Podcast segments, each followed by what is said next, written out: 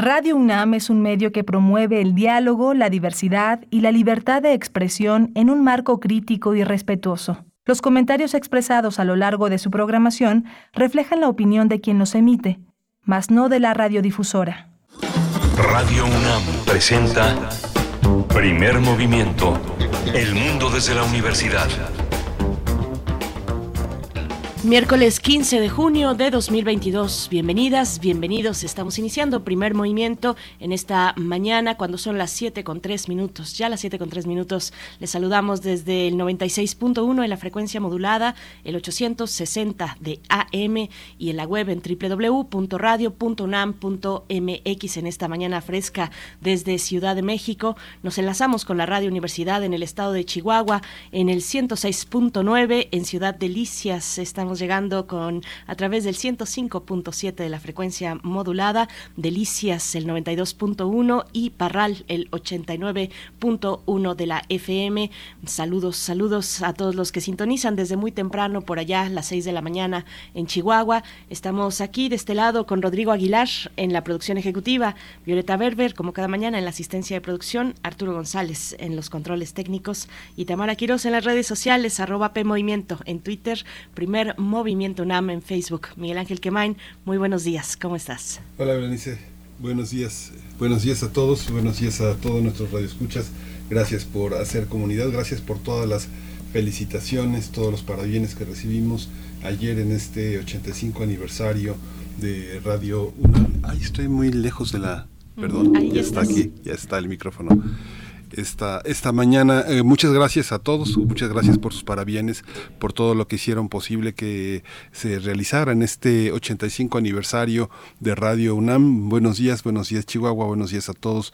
Hoy tenemos una recomendación eh, de literatura para hablar, para convocar a todos los que tienen el privilegio de hablar en una lengua indígena y de imaginar en ella, de colocarse en la contemporaneidad de las múltiples lenguas y de los múltiples lenguajes artísticos. Va a estar con nosotros el poeta eh, Hubert eh, que tiene un sitio en internet que ha colocado muchas de las publicaciones literarias realizadas eh, muy arbitraria, muy eh, azarosamente a través de las instituciones culturales, de los institutos de la cultura, de las instituciones dedicadas a este espacio que llaman la literatura indígena, pero que en realidad es la contemporaneidad de un pensamiento que se da en lenguas que han sido consideradas periféricas. Vamos a conversar con él eh, de Gusanos de la Memoria y de una convocatoria que hace para enriquecer este maravilloso sitio dedicado a las lenguas eh, originarias. Sí, una convocatoria muy rica que ya nos dará el propio Hubert Matigual los detalles eh, los detalles de la misma, pero muy interesante lo que se genera desde Gusanos de la Memoria con esta, eh, este premio de creación literaria en lenguas originarias de México 2022. Tendremos después, hacia la siguiente hora, la participación de Paulina Gutiérrez. Ella es responsable de articulación e innovación en acción ciudadana frente a la pobreza. Esta organización que ha eh, lanzado pues un reporte sobre la situación de las y los trabajadores de la industria de la moda. Vamos a ver los detalles detalles también de este reporte. Vamos a tener también la ah, eh, teníamos pendiente una conversación sobre eh, la prohibición de las terapias de conversión o ECOSIG en Puebla. Vamos a tener la presencia de Joaquín Osorio, él es periodista, él es activista, es un comentarista sobre lo que sucede en este gran estado. La poesía necesaria. La poesía siempre es necesaria y esta mañana está a cargo de Miguel Ángel Quemain. Vamos a tener en la mesa del día un libro muy interesante. Eh, pensaba que hoy los políticos eh, nos dicen cómo vivir y los filósofos nos dicen qué hacer, qué hacer con la vida de la gobernanza, con la vida económica, con la vida real que tiene que ver con presupuestos, políticas públicas, entender el poder y cómo habitar, cómo vivir en las grandes ciudades. Vamos a tener la presencia de un filósofo, un economista, un hombre de letras, eh, un, eh, una, persona que está entre nosotros, Amador Fernández Sabater, ha publicado en ED Habitar y Gobernar, eh, lo subtitula Inspiraciones para una nueva concepción política, un libro voluminoso, una posición político-filosófica, económica muy amplia para reimaginar la vida en el planeta. Va a ser muy interesante esa charla en la mesa del día.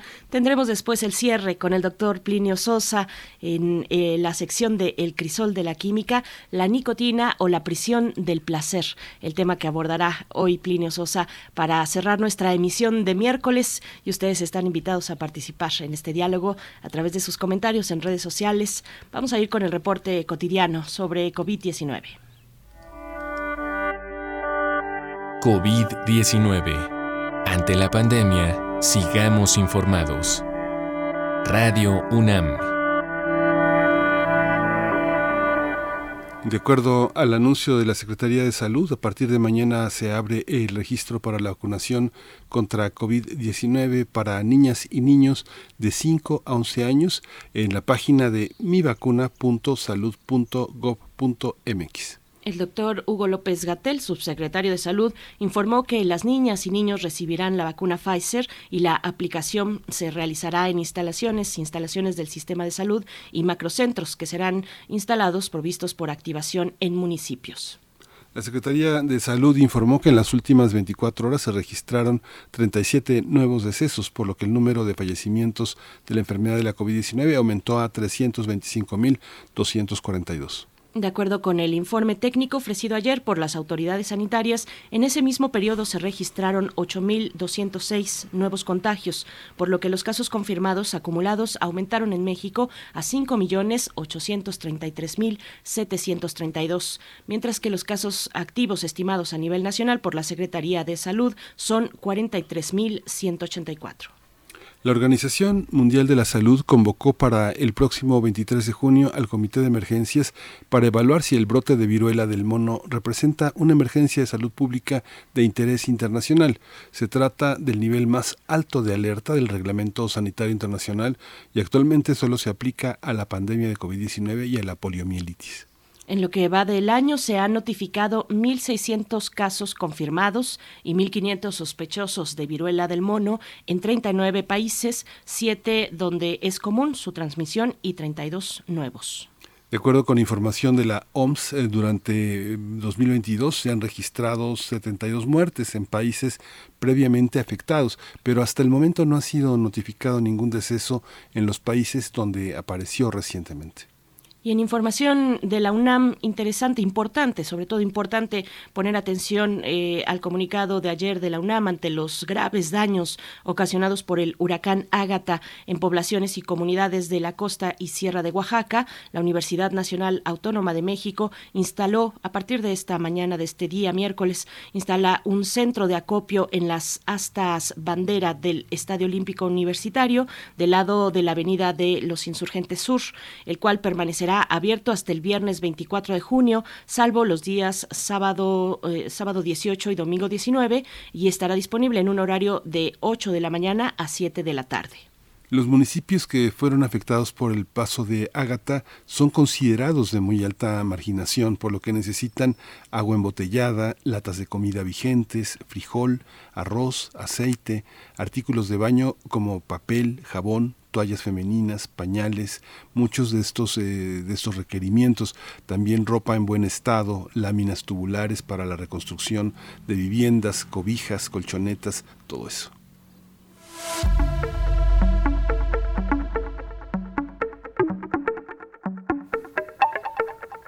Vamos a ir con recomendaciones culturales. El Colegio de San Ildefonso invita a la conferencia Las generaciones literarias, mujeres en San Ildefonso, a cargo de Lucía Melgar Palacios, crítica cultural y profesora de literatura y de estudios de género, doctora en literatura por la Universidad de Chicago con maestría en historia.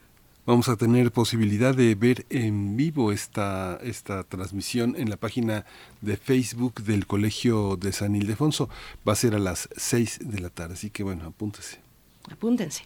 Vamos a ir con música. Vamos con música. La eh, propuesta musical de la producción de primer movimiento en esta, en esta mañana, Carlos Santana. Oye, ¿cómo va? Es lo que escucharemos a continuación.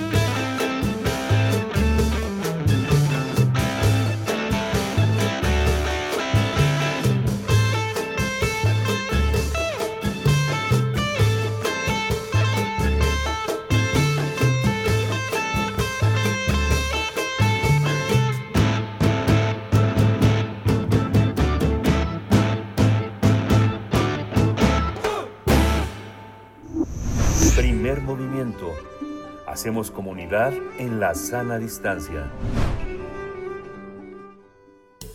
Toma nota y conoce nuestra recomendación literaria. Gusanos de la Memoria es un proyecto cultural y editorial de la región de la montaña eh, de Guerrero que impulsa talleres de creación literaria, conversatorios sobre pensamiento propio, registro fotográfico y audiovisual con niños y jóvenes. La base del trabajo es la memoria oral y la creación desde las lenguas originarias de estos territorios. Desde este proyecto autogestivo se emitió una nueva convocatoria para participar en el tercer premio de creación en lenguas originarias de México, Gusanos de la Memoria 2022. Este concurso está dirigido a autores mexicanos eh, de hasta 20 años de edad que hablen una lengua originaria y van a poder participar en distintas categorías. Una de ellas es cuento bilingüe, la otra poesía bilingüe y la otra poesía monolingüe. La convocatoria cierra el 20 de junio a las 18 horas, así que las y los interesados deberán enviar escritos inéditos que no estén concursando en otro certamen similar o no haber sido premiados anteriormente. Los textos deberán estar escritos en algún idioma originario de México y ser traducidos al español. El tema y formato son libres y con una extensión máxima de una cuartilla para poesía y dos cuartillas para cuento, con su respectiva traducción al español. Para más información hay que visitar las redes sociales de Gusanos de la Memoria o enviar un correo electrónico a gusanosdelamemoria.gmail.com. Vamos a conversar sobre esta convocatoria eh, en lenguas originarias y está con nosotros Hubert Matiguá, él es poeta tlapaneco, él estudió filosofía y letras eh, por la UAG y en creación literaria por la Universidad Autónoma de la Ciudad de México, estudió una maestría en estudios literarios eh, en la UNAM y es columnista de Filosofar Me Fa en Hojarasca, el suplemento de la jornada, uno de los suplementos más importantes y que visibiliza este horizonte. Hubert, eh, bienvenido, buenos días. Buenos días, mucho gusto dialogar con ustedes de nuevo. Gracias por la invitación. Bienvenido, bienvenido Hubert. Eh, al contrario, gracias por, por estar aquí, por acercarnos a esta convocatoria tan interesante, también a las distintas actividades que se realizan desde Gusanos de la Memoria. Cuéntanos un poco para poner en contexto a la audiencia eh, de qué se trata Gusanos de la Memoria, mm, cómo surge este proyecto, un poquito de su historia y de lo que ha significado a lo largo de, este, de esta trayectoria, Hubert. Bueno, este, este proyecto surge justo porque muchos de nosotros que somos de la región de la montaña, pues estudiamos en las universidades de ahí del estado de Guerrero. Y justo lo que pasó que en la universidad a la hora de, de trabajar sobre ciertos temas que tienen que ver con nuestra cultura, pues no encontramos ahora sí que este diálogo con muchos de los profesores y muchas de las materias que se impartían ahí y como amigos decidimos como regresar a nuestras regiones para escuchar qué era lo que contaban nuestros abuelos y dónde estaba eso que nosotros queríamos este como repensar desde cada uno en la disciplina que habíamos estudiado. Y en ese camino formamos un grupo entre varios compañeros que con el tiempo fue evolucionando de maneras distintas y cada uno de nosotros fue eh, trabajando sus temas de interés. Y en el 2017 este yo decido trabajar una línea que sería eh, la la parte de creación literaria a partir digamos teniendo como base la oralidad y la lengua, porque para nosotros es muy importante repensar la palabra. Repensar la palabra nos hace conscientes del entorno en la que vivimos, nos hace conscientes en ese tiempo y nos regresa a la identidad, porque al nombrar el mundo, pues estamos nombrando ese lugar donde estamos, ese acontecer de la vida en el que nos pertenece. Por eso es que trabajamos esta, estos talleres justo porque nos parece como una del, un, trabajo clave para la resistencia lingüística y de la identidad repensarse desde la lengua. Por eso es que trabajamos talleres en las comunidades de la región de la montaña y a partir de esta mismo de este mismo trabajo es que surge este otra esta otra este, visión de hacer una convocatoria del premio Gusanos de la Memoria para ver justo lo que este, se está sintiendo, lo que están sintiendo los jóvenes de las distintas comunidades de, de México, qué les preocupa, este, qué están escribiendo desde sus lenguas, y un poco por ahí fue que surgió este proyecto. Colocarlo en, el ámbito nada más de la edad no es este eh, no es una no es una limitación no no hay una, una visión de la memoria sobre todo en, una, en comunidades pequeñas donde los conocimientos eh, circulan de una manera muy activa eh, tanto de personas mayores como de personas jóvenes o en las comunidades originarias. ¿Tú crees que se ha dejado de escuchar a los jóvenes, sobre todo en este ámbito creativo que pone sobre la mesa en primer lugar lo emocional y las ideas? ¿Tú cómo ves? Sí, sí, este es muy importante lo que preguntas, porque justo este nosotros nos dimos cuenta que dentro del este de, muchas convocatorias que hay, pues casi muchas están enfocadas a, a un público más mayor, ¿no? Incluso este, para nosotros limitar la edad a 20 años, pues, al principio la queríamos limitar un poco más, este, eh, menos edad, ¿no? Pero justo lo que sucede es que eh, los, la gente de este, las lenguas de, digamos, de que no son del español, escribimos más tarde nuestra lengua, ¿no? Porque justo en la primaria hay mucha voluntad de escribir en esa edad en la secundaria va quedando poco a poco, en bachillerato pues ya nadie quiere escribir, pasa un tiempo donde te haces consciente de la violencia que existe sobre estas lenguas, el racismo que existe, y ese tiempo justo este ya nadie quiere escribir en la lengua. Por eso es que nosotros queremos enfocarnos a, a los jóvenes, justo porque es una voz o son voces que, que no se se han este, visibilizado en sus sentires de los jóvenes de las comunidades de, de las de, este de México no este en, en estas otras lenguas y por eso nosotros es, es nuestra prioridad ahora sí que que los jóvenes. Y, y, también hay un aspecto importante que consideramos el hecho de que también se tengan que traducir este los poemas al idioma español nos parece importante porque crear en la lengua es muy importante pues porque te sitúa en ese lugar donde estás este tu testimonio en el tiempo no te haces consciente de tu identidad de tu lengua pero también traducir nos lleva a un proceso de, de diálogo entre ambas culturas. Ese diálogo que debe de, de existir ese respeto de estas culturas cuando uno traduce y también el español no es que sea una lengua, digamos, ajena, sino que por el contrario es una lengua que está presente en México y que va a estar presente siempre, pero es muy importante repensarse desde su propia, cada quien desde su propia lengua, ser consciente de su lengua, pero también dialogar con el español, ¿no? Por eso en este proceso de traducir en, ambos idiomas también nos parece importante porque justo genera esta dinámica de diálogo entre las culturas sin perder lo, lo propio, ¿no? Eh, nuestra este, convocatoria.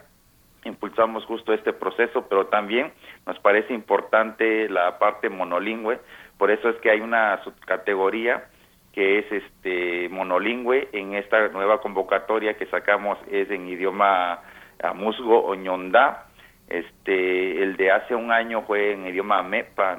Y, y esta subcategoría monolingüe la queremos rotar en los idiomas que se hablan aquí en el estado de Guerrero, ¿no? Sí, sí, Uber, yo quería ir precisamente para allá, hacia la cuestión del bilingüismo y la traducción, sobre todo para la poesía, ¿no? Porque inicias, y, sabemos, pues, inicias hablando de la importancia de la oralidad, eh, de la oralidad de la, de la lengua hablada. Eh, tú como poeta, pues, eh, que, um, compártenos un poco más de lo que significa desde las lenguas originarias que privilegian esa oralidad, pues ese momento de traducir al español, cuál es la dificultad o, también la cercanía, la cercanía entre estos dos registros lingüísticos, ¿no? Eh, las lenguas originarias y el español. ¿Cómo, cómo se ve desde la poesía? Digo, eh, este, este concurso eh, está dirigido también para presentar cuento bilingüe, poesía monolingüe, como ya nos has comentado, pero mm, me gustaría que nos detuviéramos en la cuestión de la poesía bilingüe. ¿Cómo lo ves, Hubert? Yo creo que justo este este este proceso de crear de, digamos la, poesía por ejemplo es un lenguaje en el cual no no hay fronteras no o sea no existe justo esta frontera estos limitantes de este de, de no transitar de un mundo a otro y a otro mundo no porque es un lenguaje donde justo acontece eh, la vida y, y se expresa con el lenguaje propio de la poesía. Y este y esto para para mí es que esto de, traducir de un mundo a otro al contrario nosotros este nos enriquecemos ¿no? pero siempre y cuando es muy importante este tener la lengua propia como base este eso es muy importante porque si no de lo contrario pues este cada lengua tiene su propio mundo su propia estructura y nos va a llevar este del otro lado la, otra lengua no es, es posible que ocurra eso. Por eso es muy importante que sea desde la lengua ser conscientes de qué significa cada palabra este desde la lengua cómo acontece todo el mundo al nombrarlo desde nuestra lengua y después traducirlo y hacer este este diálogo de traducción porque lo que sucede es que no se hacen traducciones literales no sino que se hacen traducciones de pensamientos este, de, de, emociones y eso es como lo que le apostamos en, esta esto de traducir porque traducir nos hace justo muy humanos. Cuando nosotros traducimos no traducimos con este prejuicios traducimos justo este la, la experiencia de, de, crear en nuestra propia lengua pero también en crear en este, la otra lengua no entonces eso yo creo que enriquece más. Claro. la creación literaria, eh, Hubert, la creación literaria en tanto en lo oral como en lo escrito, ¿qué diferencias tiene? Eh, eh, ¿Produce y crea quien no tiene posibilidad de escritura, quien la ha perdido, quien no la ha tenido nunca y se instala en lo oral, o lo oral tiene una, una, una vida propia? ¿Cómo conviven estas dos maneras de expresarse? Lo oral eh, eh, tiene, tiene también comentaristas, tiene críticos, tiene eh, la posibilidad de, como decimos vulgarmente, tallerearse, ponerse a consideración de otros poetas, de otras miradas.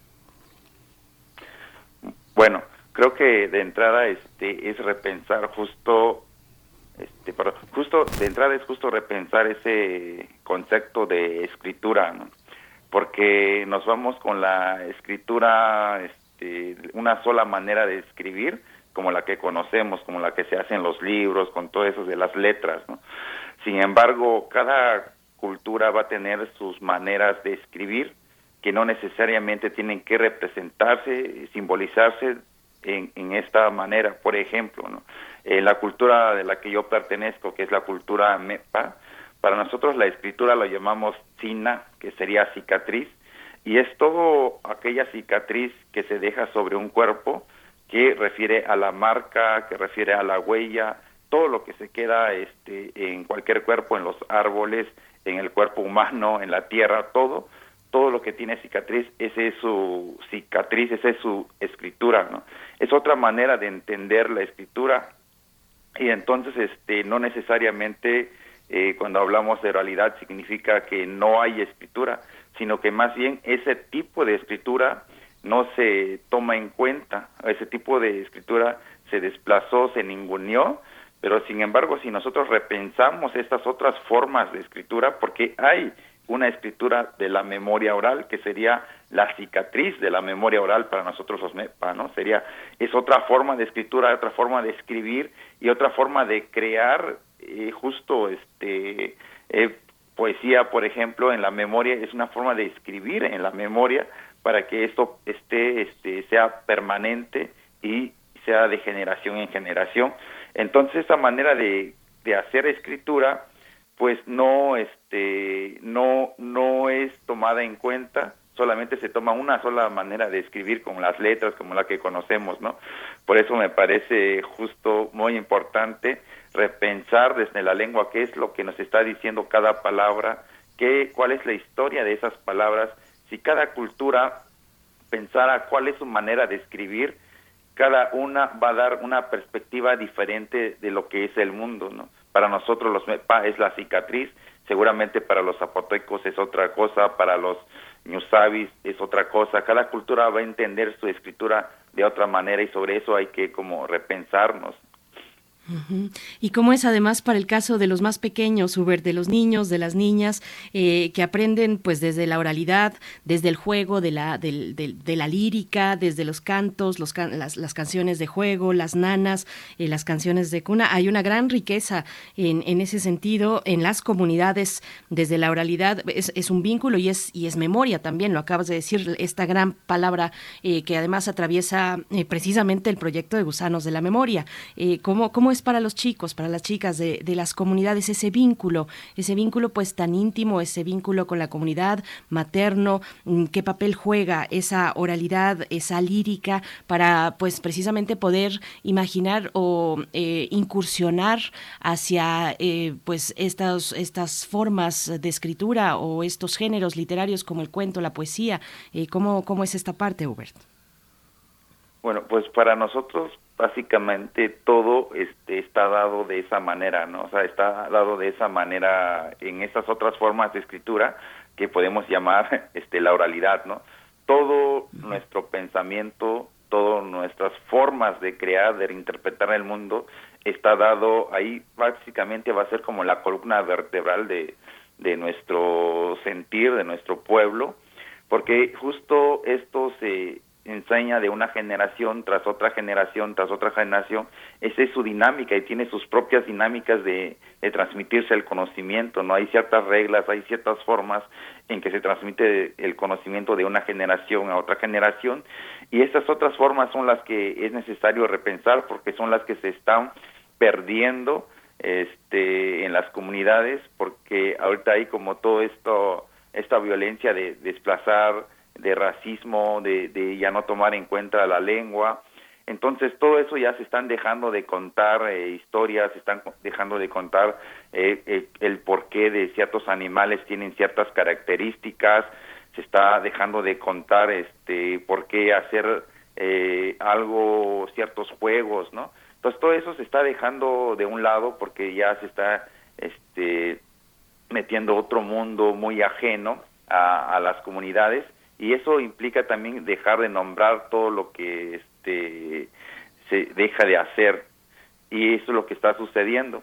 Por eso también para nosotros es muy importante trabajar sobre todo con los jóvenes porque con ellos es donde este, sentimos que se puede empezar a, a trabajar este tema de la identidad, ese tema de la lengua, de fortalecerlo poco a poco eh, el, esfuerzo que nosotros hacemos es un esfuerzo realmente muy mínimo para lo que realmente requiere la situación, ¿no? O sea, la situación es mucho más compleja, es mucho más grave, implican obviamente este cambios más profundos que tienen que ver con las leyes, que tienen que ver con la forma de enseñanza, que tiene que ver con todo, pero bueno, este no no hay eso pero lo que nosotros hacemos es un esfuerzo muy mínimo en un territorio muy pequeño en, la que estamos ¿no?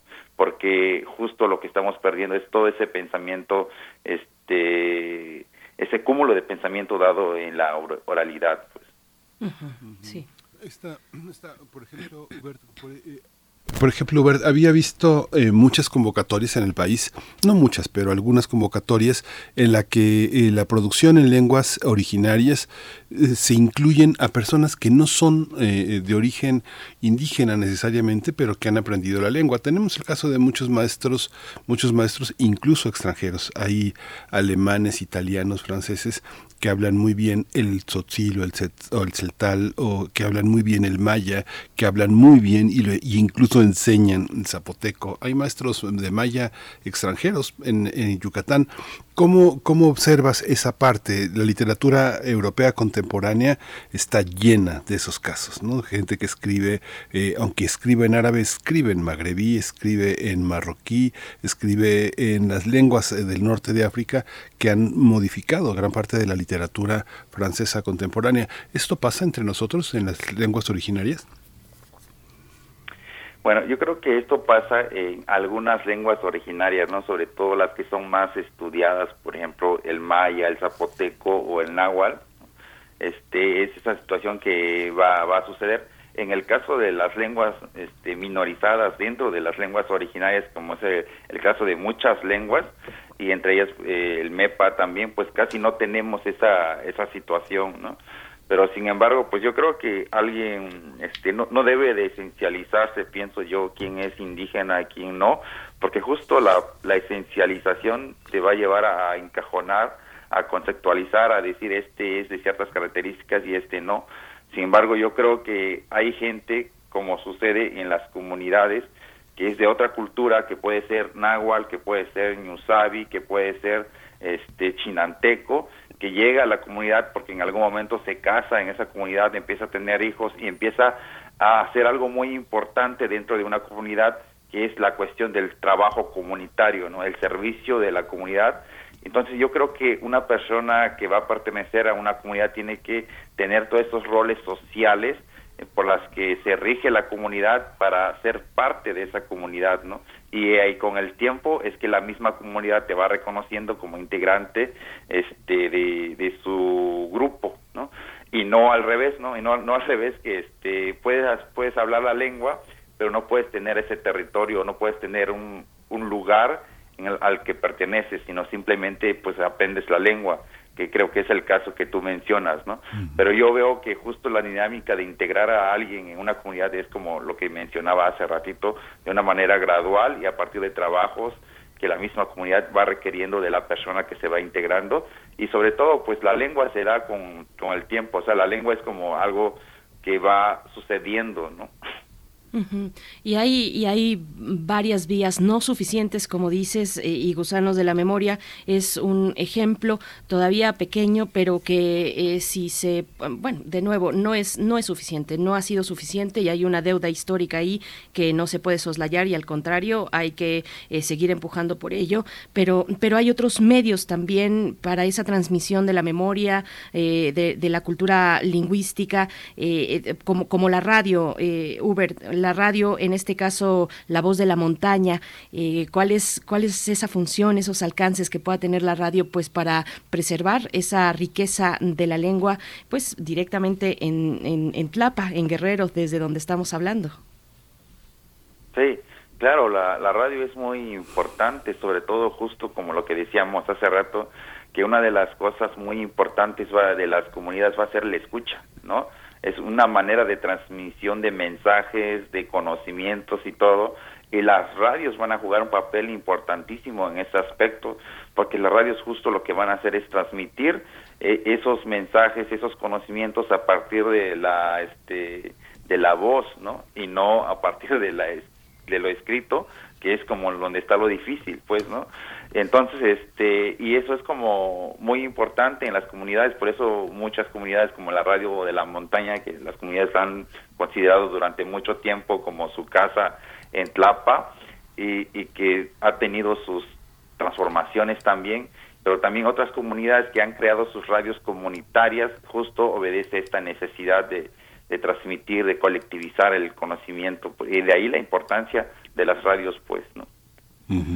Fíjate, Hubert, que tengo, tengo, un, tengo un amigo que vive en Marsella. Él, es eh, una persona que solo, solo logró terminar la secundaria pero que se casó con una, una mujer francesa del sur de Francia, vive en Marsella y viaja eh, una parte del año para recuperar muchas, muchas pequeñas joyas, muchas pieles, muchas eh, cuerdas eh, pequeñas para hacer artesanía.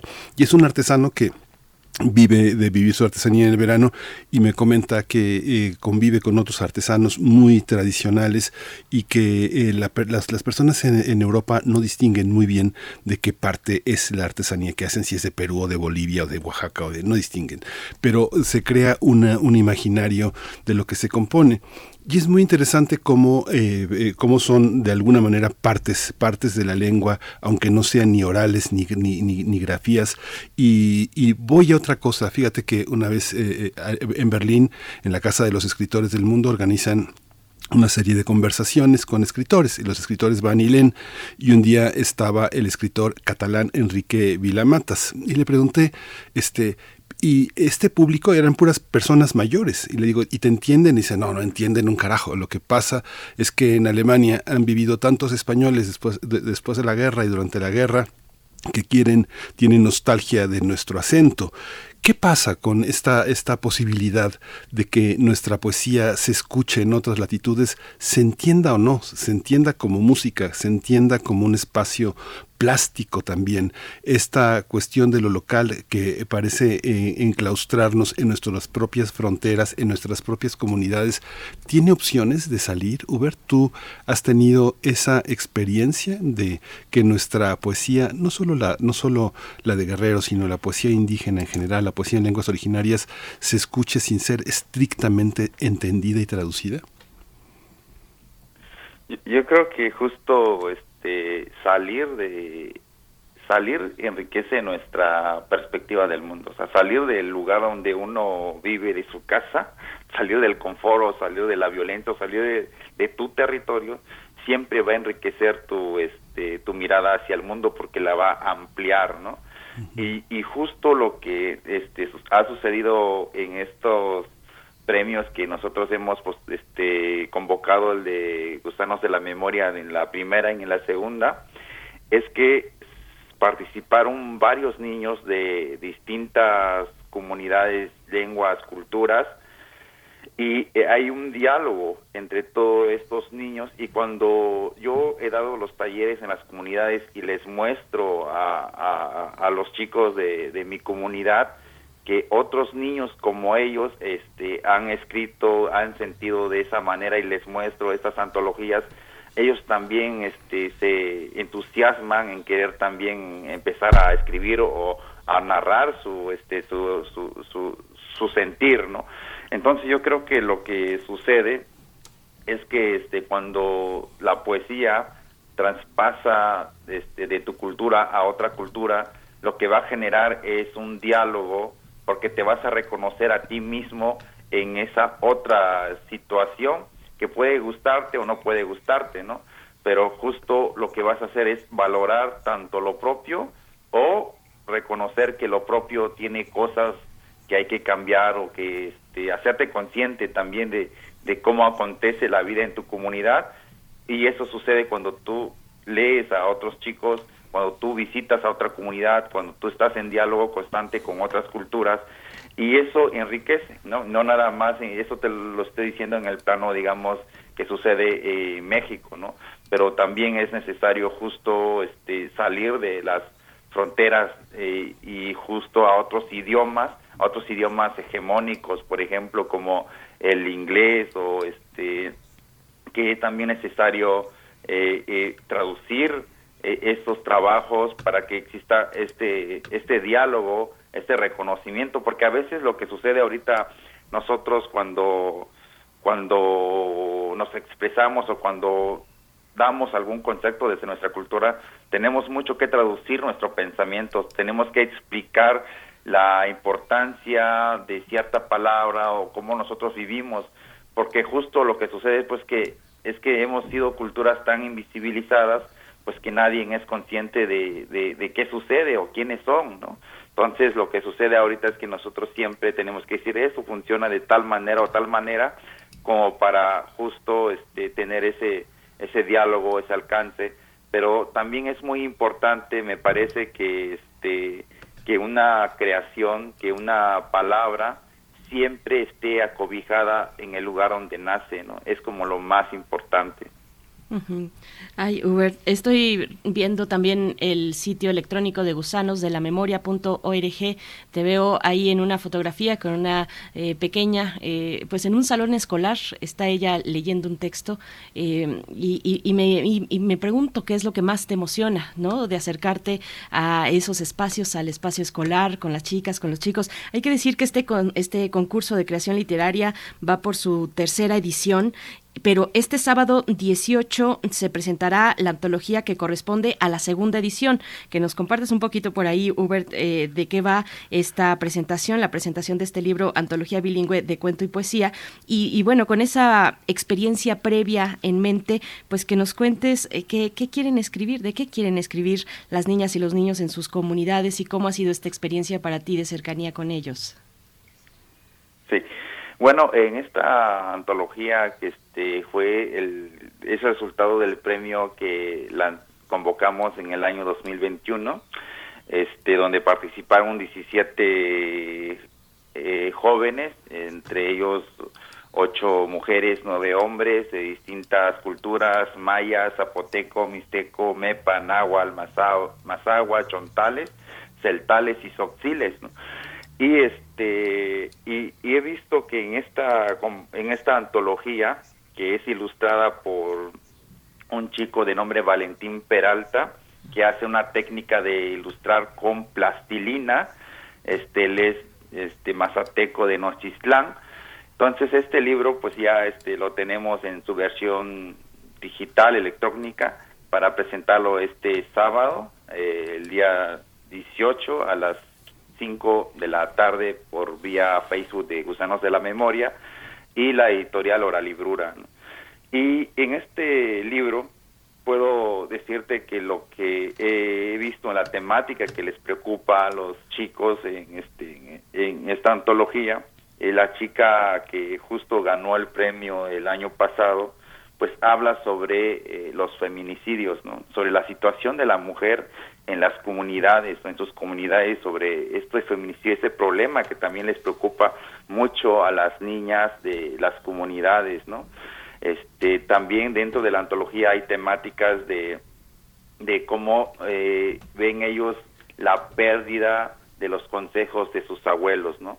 Eh, también cómo se relacionan ellos con su mundo, o sea, los animales, los sapos, las serpientes, este, los nahuales, cómo se relacionan con todos estos animales y, cómo dialogan con estos animales y, ellos cómo lo transforman en cuentos, en poemas y todo eso va a estar presente en lo que en lo que ellos están escribiendo. A los chicos les preocupa, pues básicamente, este, cómo, cómo también su lengua pues es desplazada, cómo ellos se sienten ninguneados también dentro de un idioma y este cultura que es la del español que no los termina de entender y sobre todo a ellos que pasan esta etapa en la secundaria en bachilleratos que es donde justo entre los mismos chicos pues hay esta exclusión este ese racismo que es consecuencia de algo que está de fondo en todas partes, pero que se expresa entre los jóvenes de una manera muy violenta a veces, ¿no?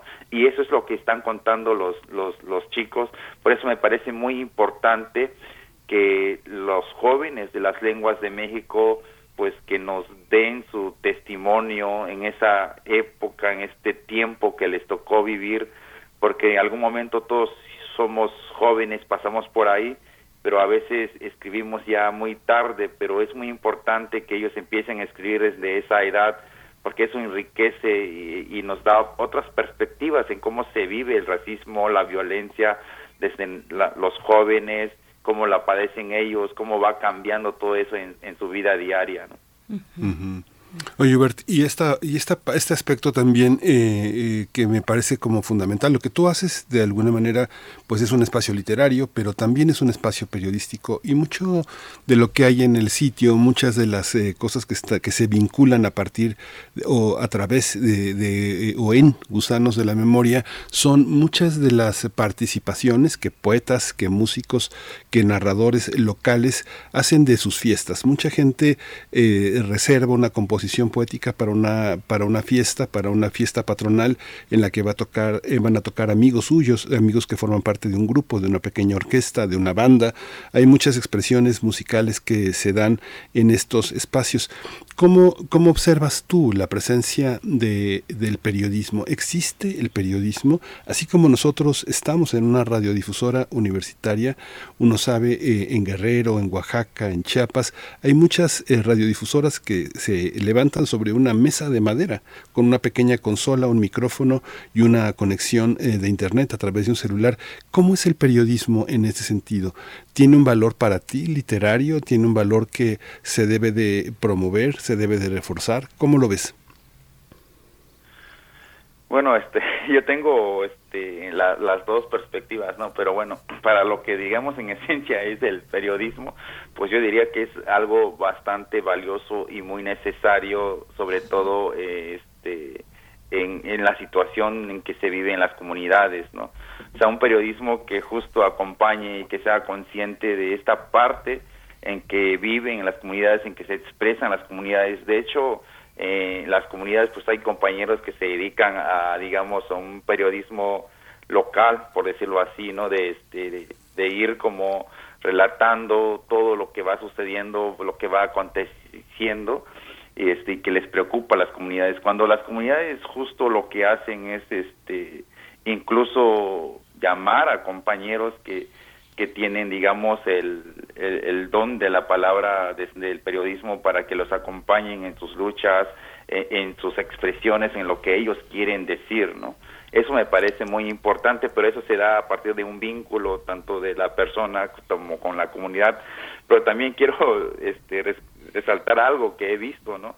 Que también existe este periodismo que yo creo que que un poco descontextualizado de las regiones, de compañeros que de pronto quieren sobre un tema, por ejemplo, el, el amapola, ¿no? El tours de la amapola, quieren como un tema y, y, me parece un poco más como algo que no tiene territorio, no tiene ahí, sino que incluso puede agredir eh, la sensibilidad de las comunidades porque tienen una visión totalmente distinta de cómo cómo ellos quieren relatar ya el mundo y en cambio las comunidades lo viven de otra manera. Entonces yo he visto eso, no he visto que este de pronto eh, existe este tipo de este de periodismo sobre todo hacia esas comunidades, sobre todo de mucha gente que este que que tiene como una noción de lo que quiere vender, ¿no? Pero sin embargo hay otro este otro periodismo tan necesario este porque justo es un periodismo que acompaña y fortalece la lucha, las demandas, las expresiones de las comunidades y las mismas comunidades son las que van reconociendo quién es cada quien también, ¿no? Sí, Claro, es muy muy cierto esto que comentas, Hubert. Qué bueno que lo pones aquí, qué bueno que lo comentas, eh, porque sí, hay visiones desde el periodismo que, que ni entienden muy bien cómo está la situación, eh, ni tampoco, eh, y, nos transmiten la idea de que lo que ocurre en Guerrero siempre está atravesado por, por la amapola, ¿no? Por ejemplo, pero hay mucho más, hay una gran riqueza. Hubert Matiguá, nos empezamos a acercar al, al cierre de esta charla. A mí me gustaría que de nuevo nos compartas las coordenadas, tanto de la convocatoria para el Premio Gusanos de la Memoria de Creación Literaria en Lenguas Originarias y también de la presentación del libro.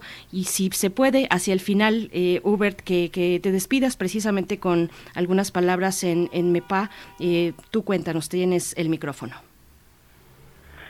Bueno, este, pues hacerles la invitación a todos los jóvenes de de, de México que escriben en otro idioma aparte del, del español a que nos manden sus trabajos a la tercera convocatoria Gusanos de la Memoria en Lenguas de México. Pueden participar en tres categorías. La primera es este poesía bilingüe eh, con una cuartilla. ¿no? La segunda es cuento bilingüe, máximo dos cuartillas. La tercera está este, dirigida sobre todo a los hablantes de la lengua amuzga o ñondá, tanto de Guerrero como de Oaxaca o donde estén presentes, ¿no? Y esa es una categoría monolingüe. nosotros damos un premio que es básicamente un premio simbólico de 2.500 pesos, un reconocimiento y también este un paquete de libros que hemos juntado de poco a poco para ellos. Tienen como este fecha límite el 20 de junio a las 18 horas. Para poder participar, pues este hay un límite de edad de hasta 20 años de edad. Hacer las invitación a los chicos o a los papás que animen a sus hijos a escribir en compañía, en conjunto, en familia. Nosotros no tenemos este, tantas eh, limitaciones en ese aspecto, no, sino que pues sí es un trabajo colectivo en familia, pero pues que se impulse a, la, a los niños a, a escribir, ¿no? Esa es la hacerles esa invitación y también invitarlos para este sábado 18 igual a las 5 de la tarde donde vamos a presentar este la antología de Gusanos de la Memoria del 2021 va a estar presente Valentín Peralta, un ilustrador mazateco de Nochistlán, que este, trabaja con plastilina, y van a estar presentes los este, jóvenes que autores de la antología, este, y, nosotros como colectivo y hacerles la invitación. Esta antología nosotros lo vamos a subir en nuestra plataforma para su descarga gratuita en esta fecha y también invitarlos a visitar nuestra página. Ahí tenemos varias secciones, tanto de este, una que se llama biblioteca, donde puedes meterte y puedes descargar libros de manera gratuita eh, de cada cultura, ¿no? De cada cultura, de cada lengua, de lo que se está escribiendo. Y también tenemos una sección que se llama filosofía, donde hemos reunido trabajos de pensamiento de escritores que están enfocados en tema de los pueblos indígenas, ¿no? Entonces,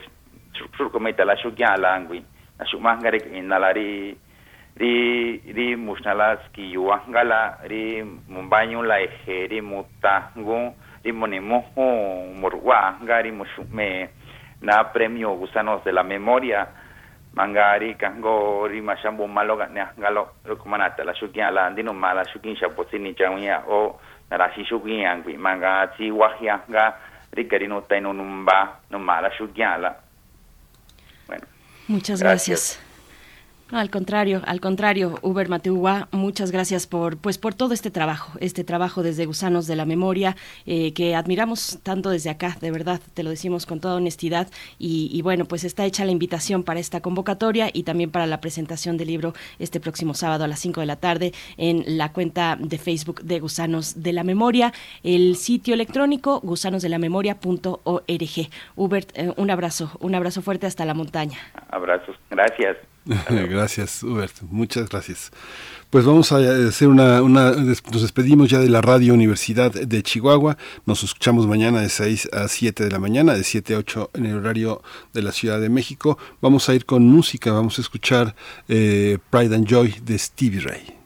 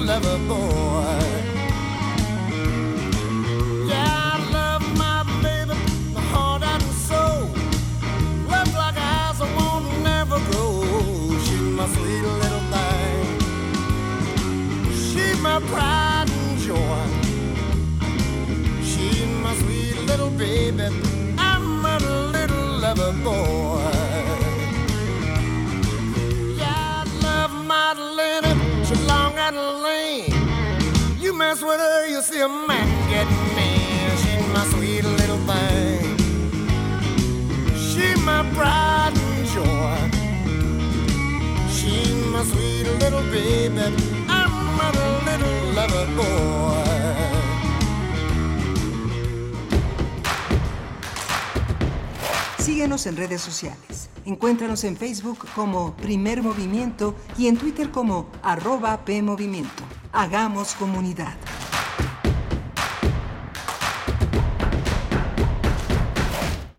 Escucha. Un tejido infinito de impulsos. Un diálogo en los matices del silencio. Islas Resonantes. Pensar el mundo a través del sonido. Quinta temporada. Reflexiones y entrevistas en torno a la escucha con Cintia García Leiva.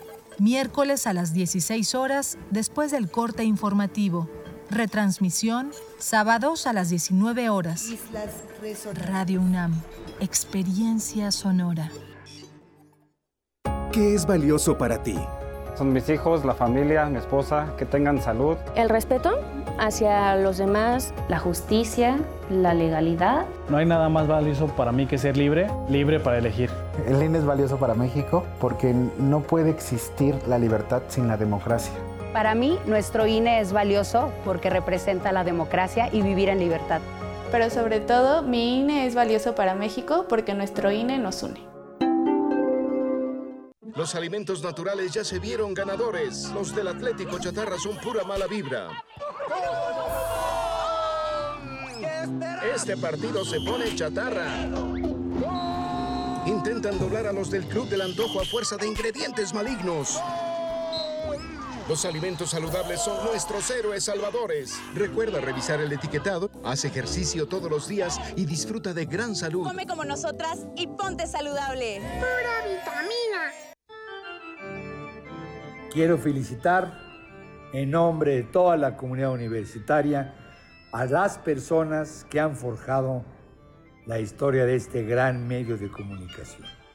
Con Radio UNAM, la universidad se acerca a la sociedad y pone a disposición de ella contenidos académicos y culturales que le permiten al público distraerse al mismo tiempo que desarrollar las capacidades críticas y analíticas para poder ejercer una ciudadanía de una forma informada y consciente de la verdad. Por todo ello, Radio UNAM es una fuente inagotable de orgullo para nuestra casa de estudios y tengo la seguridad que estos son apenas los primeros 85 años de una historia que será todavía muy prolija por mucho tiempo más. Doctor Enrique Graue, rector de la universidad.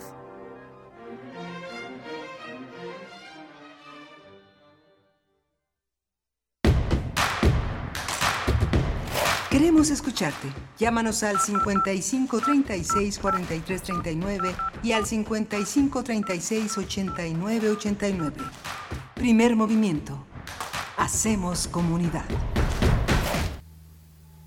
Hola, buenos días. Son las 8 de la mañana con 4 minutos de este miércoles 15 de junio. Hemos tenido una mañana muy interesante. Eh, vamos a hablar de la primera hora, pero vamos a dar la bienvenida primero a la Radio Universidad de, em, Michoacán, la Radio Nicolaita, que hace posible que en ese gran estado eh, sea eh, distribuida la palabra, la voz, las ideas de una gran universidad. Está Arturo González en, la, en el control de la consola, en los controles técnicos de Radio UNAM, allá en Adolfo Prieto 133. Rodrigo Aguilar está en la producción ejecutiva, Violeta Berber en asistencia de producción y mi compañera Berenice Camacho al frente del micrófono. Querida Berenice, buenos días. Miguel Ángel Quemain, muy buenos días, muy buenos días a la audiencia, a la radio Nicolaita, a la ciudad de Morelia que nos sintoniza en el 104.3 Radio Nicolaita y pues ahí estamos, primer movimiento desde Radio Nicolaita compartiendo con ustedes en esta mañana de miércoles ya 15 de junio de 2022. Acabamos de tener una conversación en la hora anterior para aquellos que se suman en este momento con Uber Matiugua, es poeta tlapaneco, es licenciado en Filosofía y Letras eh, por la Universidad Autónoma De Guerrero y en creación literaria por la UACM, eh, maestro en estudios latinoamericanos por la UNAM, eh, columnista de Filosofar MEPA en Hojarasca, suplemento de la jornada, y nos compartía, pues, bueno, una riqueza, un panorama muy rico sobre las lenguas indígenas, sobre los concursos literarios, en este caso desde Gusanos de la Memoria, que está eh, pues, su, convocatoria abierta para el Premio de Creación Literaria en Lenguas Originarias de México. Cierra el 20 de junio y eh, bueno, es una convocatoria dirigida a jóvenes escritores y escritoras de lenguas originarias, eh, no más de 20 años es lo que eh, pone en los lineamientos esta convocatoria, así es que bueno, lo traigo porque para también para Michoacán, pues es con la riqueza lingüística que, se, que encontramos en ese estado de la República, pues importante que también puedan tomar nota de esto, ¿no, Miguel Ángel? Sí, es muy, muy interesante lo que ha logrado Hubert Metigua. Es, es un esfuerzo que eh, eh, tiene una gran diversidad, tiene una gran presencia y tiene una gran raíz de comunidad. Eh, son, son de pronto son esfuerzos que hacen un par, un conjunto de personas y que equivalen a los esfuerzos que han hecho en 25 años en tierra adentro, ¿no? Algo, es algo muy, muy, muy paradójico, muy interesante como pues no es un sitio, no es un espacio que deje dinero, no es un espacio que permita vivir de eso, pero que pero permite sobrevivir emocionalmente, intelectualmente y permite que se visibilicen muchas cosas. También hay que decir que es un espacio que se hace también recolectando eh, esas pequeñas contribuciones editoriales que hacen algunas instituciones, a veces eh, para cumplir con un mandato constitucional, a veces un mandato programático, a veces ni les importa, pero ahí está el libro, bello, publicado, y sirve para eh, hacer este patrimonio que poco a poco vamos haciendo en este país, visibilizando cosas importantes, ¿no? Sí, bueno, es que es un vínculo que no se puede simular, ¿no? Es un vínculo que se teje pues desde el compromiso, no necesariamente siempre desde la pertenencia.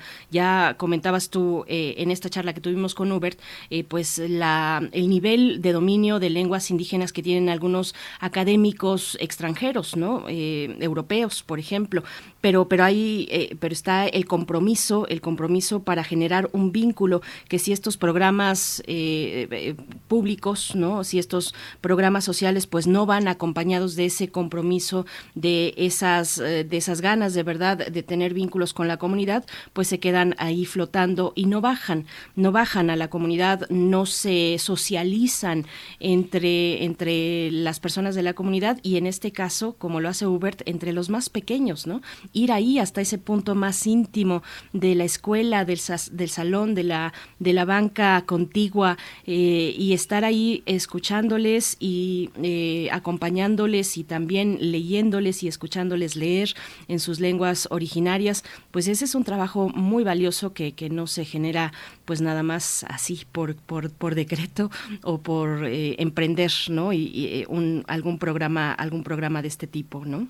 Sí, y es muy interesante digamos que esta oportunidad que tuvimos de hacer una conversación larga, porque hay muchas cosas que uno no tiene la, capacidad de entender eh, inmediatamente, como por ejemplo eh, algo que parece obvio, pero a mí me parece que pues lo, ignoraba, no lo había visto de esa manera, cómo se va perdiendo la lengua conforme vas creciendo, mientras que a nosotros en una educación formal vamos afinando la lengua conforme vamos creciendo, conforme vamos estudiando, pero conforme muchos jóvenes indígenas van creciendo, se van despersonalizando, se van alienando, van viendo a su pasado cada vez más lejano, a sus, a sus abuelos, a sus antecedentes más extraños. Es algo de una enorme tristeza, ¿no? Como, como cuando regresas al pueblo para, eh, para hacer un duelo, para celebrar una fiesta, hay esa extrañeza, ¿no? De que te vas convirtiendo. Y el ejemplo de Uber Matigua, que finalmente son personas que regresan, ¿no? Regresan en una, en una parte noble, humilde, de enriquecer a la comunidad para enriquecerse, con títulos universitarios.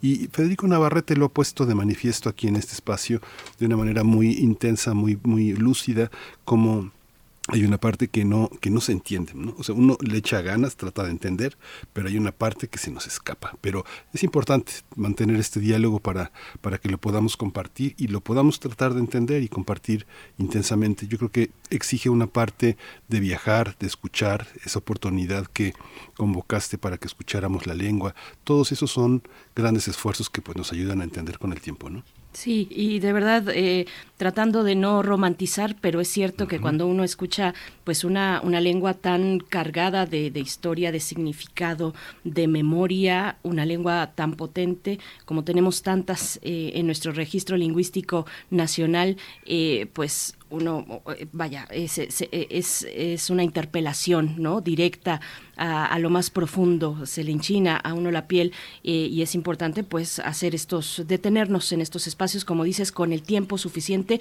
para poder entender poco a poco de qué se trata, ¿no? De qué se trata esta complejidad lingüística y los contextos donde se desarrolla. Eh, algo que también me, me, gustó mucho, pues que conversamos con Hubert Matiwa, es la cuestión del periodismo, ¿no? De cómo se acerca el periodismo a las comunidades, en este caso de Guerrero, de Tlapa, específicamente para el caso de Hubert, eh, y pues él comentaba, ¿no? Mm, siempre se acercan para eh, pues explorar el tema de la amapola, ¿no? Y, del, y, de, y de la siembra de amapola desde su muy particular eh, punto de vista, además ni siquiera desde el punto de vista de las comunidades, cuando por otro lado pues hay una gran riqueza, una gran una vida muy rica de la cual se puede hablar desde el periodismo, pero bueno, el periodismo desde afuera pues siempre, siempre llega y, y, observa lo que quiere observar, ¿no? Y lo que le deja finalmente también más entradas a sus sitios electrónicos, a sus eh, pues productos periodísticos. Pero pues ahí la conversación con Uber Matiuá va a quedar sí. en nuestro podcast, Miguel Ángel. Sí, fíjate que déjame contar una anécdota, porque bueno, lo que dice él es el reproche que le hace al mal, al mal periodismo, ¿no? Fíjate que la hay esa parte, tengo un, amigo que estudió en la Universidad Autónoma de Hidalgo y que trabaja en un periódico que se llama El Guarache de Ixmiquilpan en, en Hidalgo.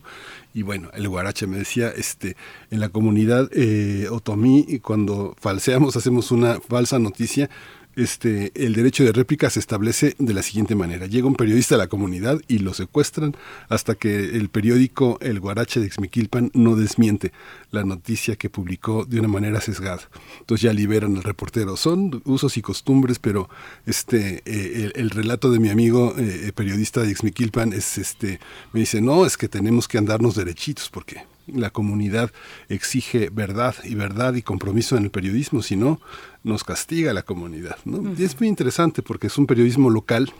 Digo, no sé quién haya leído de nuestros radioescuchas el Guarache de Izmiquilpan, pero pues es un medio digno que está en relación con la comunidad, publicando cosas que les importa, como una interlocución con municipios importantes, con Pachuca, con el gobierno del estado, porque tiene como compromiso un periódico pequeño, de ocho páginas, pero que tiene como compromiso la verdad.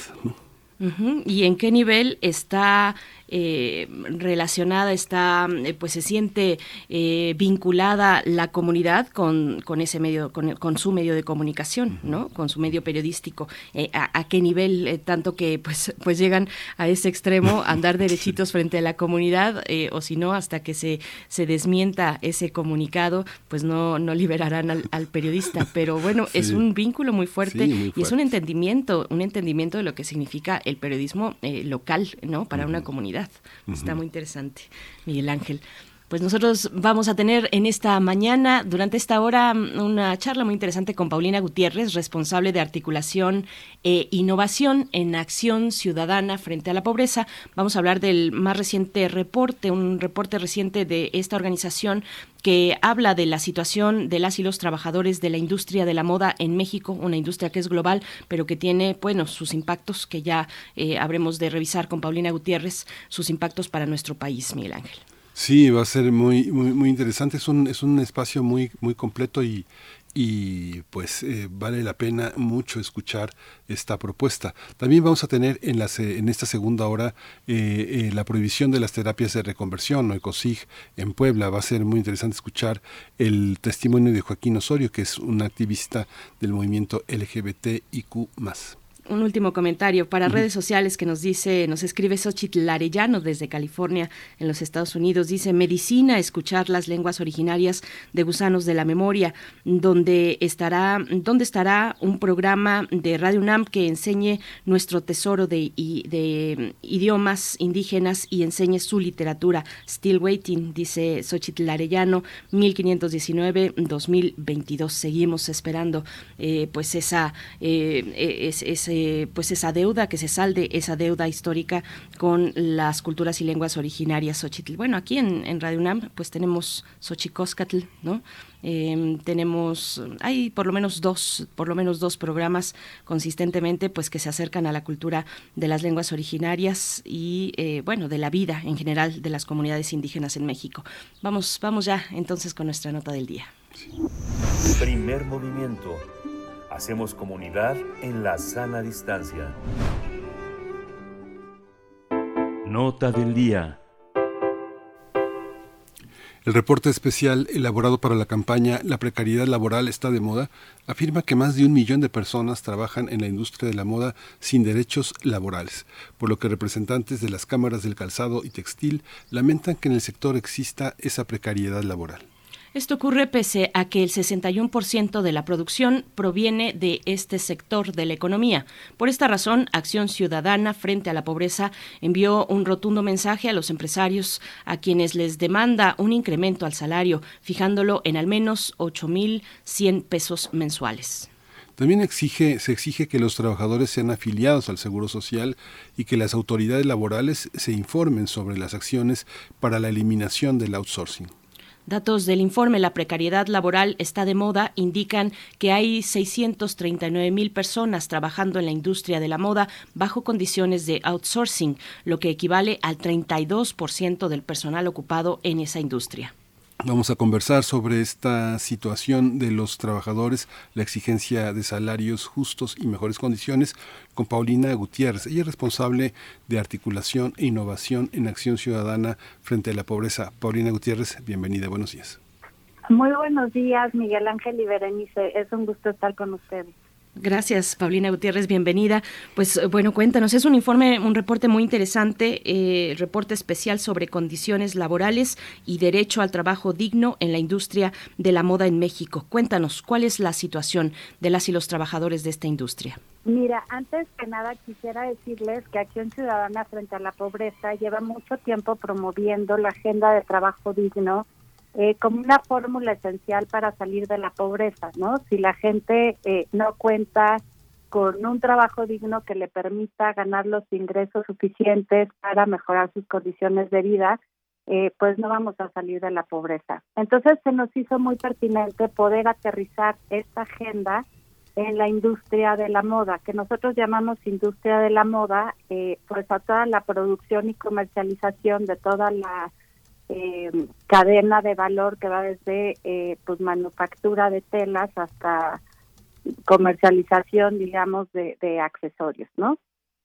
Entonces, nosotros lo que encontramos, eh, ¿por qué lo hicimos en la industria de la moda? Porque nos parece que puede detonar un cambio muy importante, porque en sí presenta condiciones de precariedad muy altas, este, pero también tiene condiciones económicas favorables para superar estas condiciones. Entonces nos parece que puede ser un buen intento para mostrar a otras industrias en el país, porque desgraciadamente pues las fábricas de pobreza están en todas las industrias, para poder ver de qué manera se puede ir resolviendo esto, ¿no?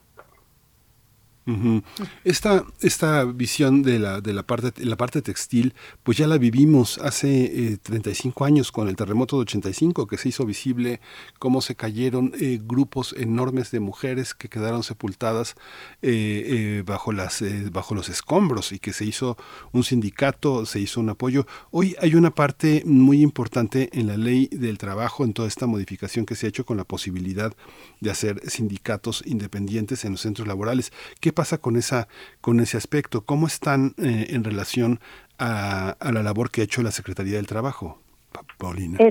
pues mira, para nosotros nos parece que es central esa reforma porque sí representa pues una esperanza y una oportunidad para que los trabajadores y trabajadoras puedan tener puedan acceder y ejercer su derecho a la libre sindicalización como punto esencial para poder eh, defender sus derechos laborales, ¿no?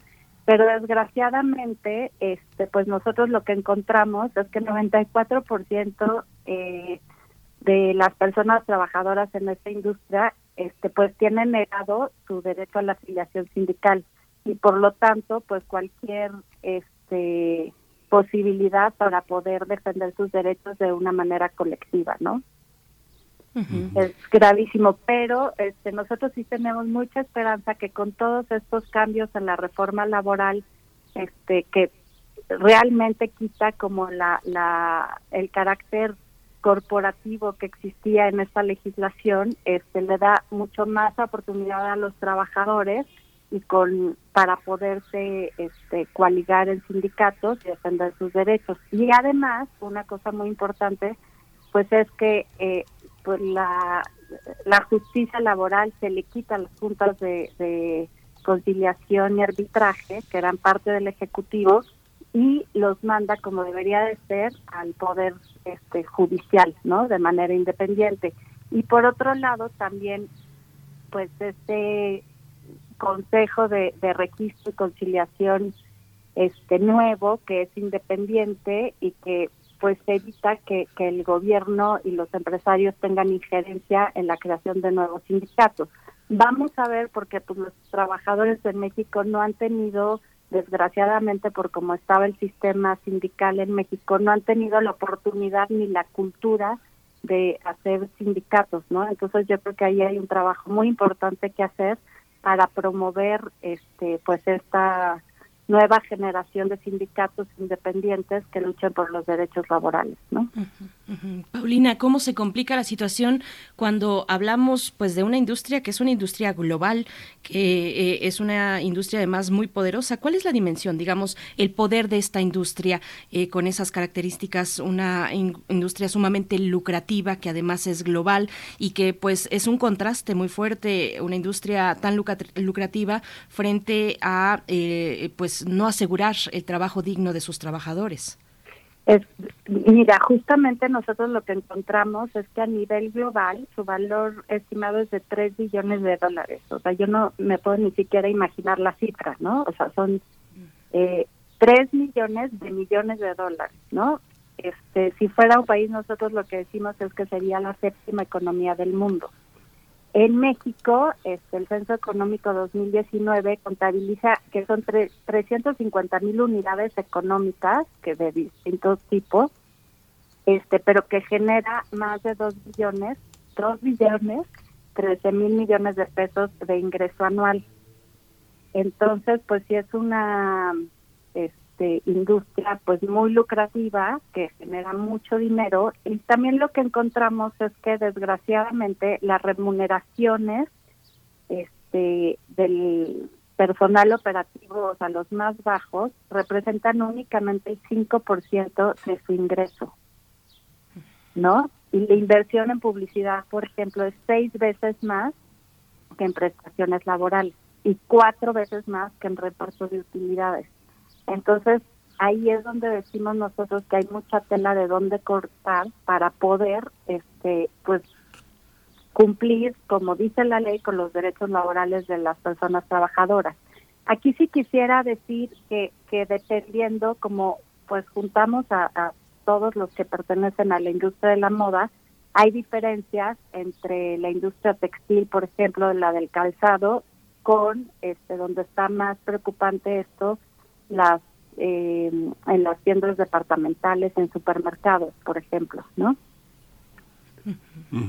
Hay una hay un aspecto que bueno me llama mucho la atención porque bueno ustedes organizan también una una eh, hacen te ponen sobre la mesa datos que son muy importantes pero en términos de la organización política, ¿qué significa, digamos, hasta dónde puede llegar acción ciudadana frente a la pobreza cuando tienen organismos pues poderosos? Hay gente muy muy este eh, que es muy que es muy reactiva a a las en las cámaras de calzado y textil, los, los agremiados son muy reactivos a la formación de sindicatos, a que los trabajadores exijan. Hay una parte muy patriarcal, muy, muy autoritaria para dialogar con los trabajadores, eh, eh, en el que siempre se dice hay 100 afuera formados esperando tu lugar, eh, te hago el favor de contratar. Hay, hay una parte yo recuerdo y, vi con muchísima, pues con muchísimo orgullo cómo la secretaria del Trabajo se sentó ah, frente a los empresarios y a las cámaras y les dijo no vengo a negociar. Esto no se negocia. El derecho a las utilidades es un derecho de los trabajadores. Este, hay cosas que se negocian y hay cosas que no se negocian, que ha sido una postura en lo laboral de esta administración. ¿Cómo entran ustedes en esta, en esta parte? ¿Coadyuvan a organizar eh, personas que les cuesta mucho trabajo organizarse o simplemente es una, una acción eh, ciudadana frente a la pobreza que, eh, que es un interlocutor frente al gobierno y a los propios empresarios? ¿Cómo funciona? Pues mira, nosotros eh, nos unimos a la iniciativa ROPA junto con más de 30 organizaciones civiles en todo el país que promueven los derechos laborales, el trabajo digno en esta industria. Eh, nosotros consideramos que generar un contexto de exigencia puede ayudar o debe de ayudar, ¿no? Este, para visibilizar estas condiciones y que los y que nuestros interlocutores pues volteen a ver y no les queden de otra más que, que pues hacer lo que deben de hacer, ¿no? Por ese motivo nosotros hemos buscado, bueno, tuvimos a partir del reporte reacciones de la industria de la Cámara de la Industria Textil y también del calzado en Guanajuato, un poco cuestionando nuestros datos, pero abiertos al diálogo este, para hablar con ellos. Entonces los hemos buscado, estamos esperando una respuesta porque también estamos dispuestos a, reconocer las buenas prácticas y publicitarlas y que sean ejemplo para que otras empresas lo puedan hacer, pero también este poder ver de qué manera se pueden hacer planes verificables con metas claras para ir este pues cumpliendo los derechos laborales, que no son más que este no son dádivas de los empresarios, no son obligaciones que tienen que cumplir. Y por el otro lado, también hemos buscado a la Secretaría del Trabajo, a la Unidad de Trabajo Digno, para ver de qué manera nos podemos sumar con ellos. Uno, conocer si ya tienen datos sobre, este, verificables, digamos, sobre pues, la situación del outsourcing, ¿no? Como estos datos son de 2018, este y la reforma fue el año pasado este en abril pero se supone que ya tenían seis meses para implementarla y terminar con esta contratación abusiva. Queremos ver esos nuevos datos y de qué manera la autoridad está verificando que en efecto se cumpla con la ley. Y si no lo tienen pues ver de qué manera nosotros podemos contribuir como sociedad civil para este, pues ayudar a que esto se verifique, que es importantísimo, ¿no? Porque son empleos pues este muy que, que dejan sin acceso a los trabajadores tanto a la protección social pero también al reparto de utilidades. Y como ya vimos es una industria muy lucrativa digamos que no está repartiendo de manera correcta este pues los ingresos con los que gana y pues sí son fábricas de pobreza, ¿no? Paulina Gutiérrez, y además es eh, una industria en la que eh, particularmente participan más mujeres que, hombres. Eh, cuéntanos un poco de cuál es la situación de las mujeres en esta, en esta industria, muchas veces pues en esquemas de subcontratación, una, un esquema abusivo de subcontratación, de outsourcing. Vemos que mm, ah, mujeres, bueno, familias tienen sus talleres en sus casas, ¿no? Con alguna máquina de coser un poco más especializada, casi industrial o tal vez industrial, y de ahí participa pues toda la familia, ¿no? Eh, y no se remunera a cada uno de los integrantes de la familia, sino con un salario muy bajo y en estas condiciones. Cuéntanos cuál es eh, pues el impacto sobre, sobre las mujeres que participan en esta industria, ah, Paulina. Sí, mira, aquí lo que vemos, en general la participación de las mujeres en, la fuerza laboral en México es del 40% pero esto contrasta con este el 56% que o sea, del personal ocupado en esta industria son mujeres. Entonces, pues es una industria mucho más feminizada, ¿no?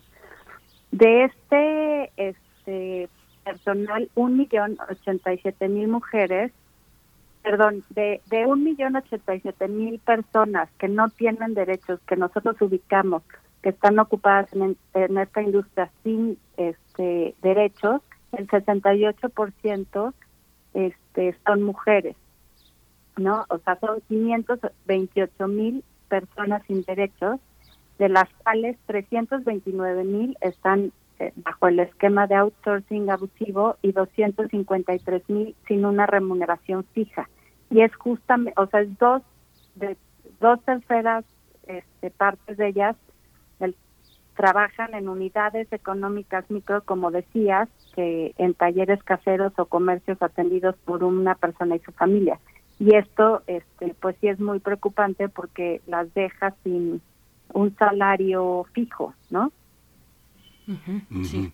Pues les, eh, Paulina, pues eh, eh, Paulina Gutiérrez, responsable de esta articulación e innovación en acción ciudadana frente a la pobreza, te agradecemos muchísimo esta esta participación. Si quieres, estamos al final, pero si quieres tú agregar algún un comentario final, convocar a, la, como lo que dice lo que dice Berenice, pues es fundamental, es la invisibilidad. Si quieres hacer una convocatoria a todos esos radioescuchas que están atentos a esta a esta declaración, cómo su cómo, cómo hacerlo, a dónde ir. Este, al contrario, Miguel Ángel y Berenice, muchas gracias por la oportunidad de poder compartir estos datos y pues a todo el auditorio pueden seguirnos en nuestras redes frente a la pobreza.mx. Estamos en todas las redes y nuestra página también, porque esto es el inicio de una campaña que sí busca cambiar las condiciones laborales y como ustedes dicen nos estamos enfrentando pues a poderosos intereses que necesitamos pues que la ciudadanía las trabajadoras y trabajadores puedan seguir esta campaña y uniéndose este a las acciones que vamos a ir realizando para darle mayor visibilidad y lo que decíamos generar un contexto de exigencia pues que nos ponga este en la visibilidad y que obligue a estas a estos actores distintos actores privados y públicos a actuar Muchas gracias, eh, Paulina Gutiérrez. Pues ahí están las coordenadas para que podamos seguir esta campaña, seguir esta campaña eh, de acción ciudadana frente a la pobreza y, bueno, pues ya ni ya ni ni qué decir es otro tema, pero sobre el impacto al medio ambiente de la industria de la moda rápida, del fast fashion. Te, te agradecemos esta participación, Paulina. Hasta pronto. Muchísimas gracias a ustedes. Buen día. Gracias. Pues vamos a ir, vamos a ir a una, vamos a ir a una cápsula de nuestra compañera Verónica Ortiz. Eh, es un trabajo increíble de David Jara. Es un tratado de ciencia canalla. Son, es una crónica y un análisis histórico de algunas de las etapas más oscuras del conocimiento científico. Vamos a oír.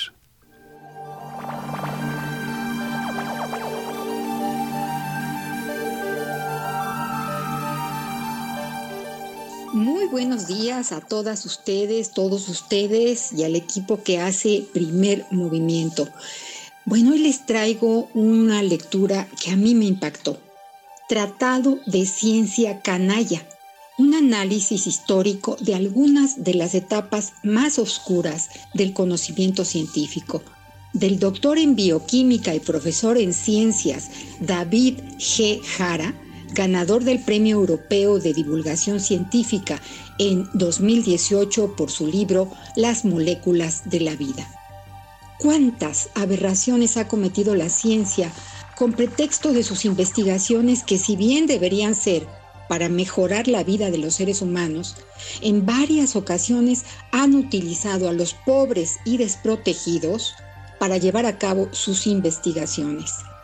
Este libro, tratado de ciencia canalla, da cuenta de, por ejemplo, los estudios realizados a la población negra sobre la prevalencia de la sífilis y sus efectos, implementada por el Servicio Público de Salud de los Estados Unidos, financiada por la Fundación Rosenwald y apoyada por el Instituto Tuskegee Tiempo después se sabría que la falta de ética científica y médica para lograr este estudio a través de los años utilizó como conejillos de indias a una enorme población de negros pobres con sífilis y ninguno a través de todos estos años, ninguno recibió tratamiento. Otro tema que trata ampliamente este libro es sobre la eugenesia, presentada como ciencia, pero nuestro autor David G. Jara nos aclara que era más bien una ideología acientífica que utilizó algunos postulados relacionados con la evolución darwiniana y la herencia mendeliana con la finalidad de mejorar la especie humana. La eugenesia se desarrolló en Inglaterra, Alemania y la España franquista y finalmente a nivel mundial donde se aprobaron leyes que buscando un hipotético perfeccionamiento de la especie humana promovieron la eutanasia y la esterilización de aquellas personas que eran consideradas inferiores. Qué atrocidades, sí, impresionante. Mucho, muchísimo más podría contarles sobre las aberraciones científicas que nos presenta este libro.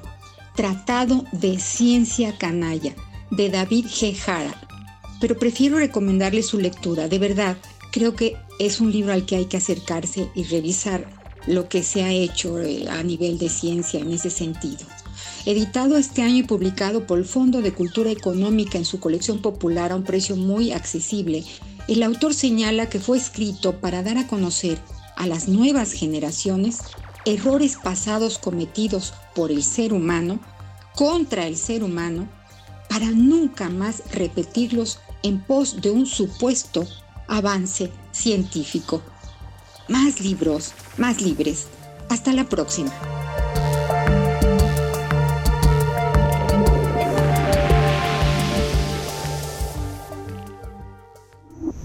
Primer movimiento. Hacemos comunidad con tus postales sonoras. Envíalas a primermovimientounam.gmail.com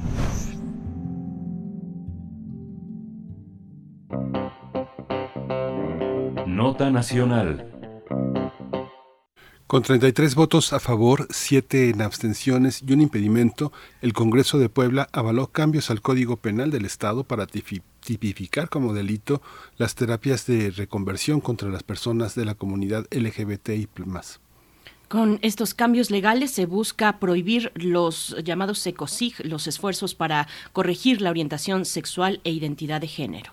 La iniciativa fue presentada por el diputado de Morena, Carlos Alberto Evangelista, pero fue impulsada por la sociedad civil y activistas de las comunidades LGBT. Con esta reforma al Código Penal de la entidad, cualquier persona u organización que promueva, aplique y financie las llamadas terapias de conversión será sancionada. También serán sancionadas las personas que obliguen a otra persona a tomar estas mal llamadas terapias de conversión. Las, eh, las sanciones van de 1 a 3 años de prisión y multas que van de 4.811 pesos, 4.811 pesos a 19.244. Esta reforma va a entrar en vigor cuando sea publicada en el periódico oficial de Puebla. Pues vamos a conversar esta mañana sobre la decisión del Congreso en Puebla que prohíbe las terapias de conversión o ECOSIG. Nos acompaña para este propósito Joaquín Osorio, activista LGBTIQ. Joaquín Osorio, bienvenido a Primer Movimiento. Muy buenos días y enhorabuena por esta, por esta noticia, pues que fortalece los derechos de la comunidad sexual en México. ¿Cómo estás? Hola, muy buenos días, Berenice y Miguel Ángel. Eh, buenos días a todo el público eh, pues la verdad sí, estamos muy felices. Eh, quiero decir que lo que no se nombra no existe y es muy importante lo que se logró en el Congreso de Puebla, eh, hablar y tipificar en el Código Penal los esfuerzos para corregir la orientación sexual y la identidad de género con estos llamados, mal llamados ECOSIC y pues, pues felices la verdad. Sí, lo que sucede es que sí, como bien dices, se pone, pone en evidencia eh, toda una persecución que hay en Puebla, que todavía hay en Puebla contra las personas lesbianas, gay, bisexuales, trans, es, muy impresionante. Eh, las terapias de conversión son una puntita, una puntita del iceberg que permite visibilizar esta persecución, porque justamente lo que estas terapias y estas eh, eh, cuestiones de conversión es lo que representan, ¿no? Una parte de la familia que quiere recuperar, recuperar a, la oveja perdida, ¿no? Y esta parte también de la sociedad que tiene toda la autoridad para decir que alguien está desviado. Este, cuéntanos un poco, Joaquín Osorio, cómo se vive esto allá. Pues mira, es complicado, pero realmente lo que dice la, la gente, eh, más bien los conservadores en Puebla, porque así hay que decirlo, y la religión, porque eso es este eh, lo que se tiene que decir. ¿no? O sea, ellos son los conservadores, Puebla es muy diversa ya, ¿no? Y no quieren aceptarlo, entonces es esta parte que tenemos que, que enfrentar como sociedad, que no podemos decir que la orientación sexual y la identidad de género, distintas a lo heterosexual, son variantes positivos a la de la sexualidad humana, ¿no? Y no son indicativos o enfermedades o desórdenes mentales, por lo que cualquier intento de modificarlas es antiético, anticientífico y violatorio de los derechos humanos. O sea, en pocas palabras, esto es una tortura, ¿no? De las nuevas torturas que hay. Y pues los conservadores son los que las promueven.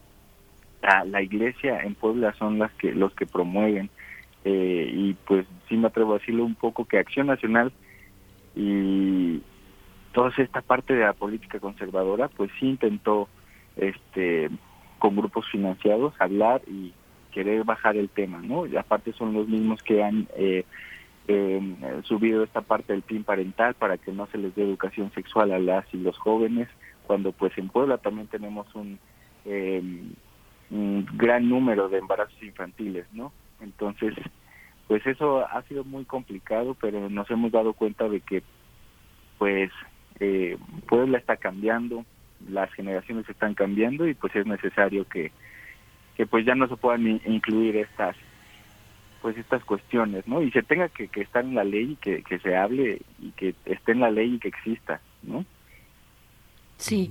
Joaquín Osorio, mm, ¿de qué hablamos cuando hablamos de, de ECOSIG? Para quien no identifique de qué se trata, en qué consisten eh, estos, eh, pues esos esfuerzos, esas prácticas, eh, porque también en ellas hay una delgada línea entre el, cariño, la preocupación, el chantaje, porque muchas veces, pues viene desde las mismas familias, ¿no? Desde las mismas familias, pues con un, poco o nulo entendimiento de la diversidad sexual y, y pues desde ese punto, desde ese lugar, desde el cariño y a veces desde el chantaje, pues es que se promueven estas, estas prácticas y eso es muy difícil de sortear cuando es eh, tal vez la mamá, el hermano, en fin, algún ser querido, algún familiar, pues el que dice, pues eh, te podemos curar, ¿no? Te podemos curar de esto como si fuera una enfermedad. Eh, ¿Qué nos puedes compartir, Joaquín?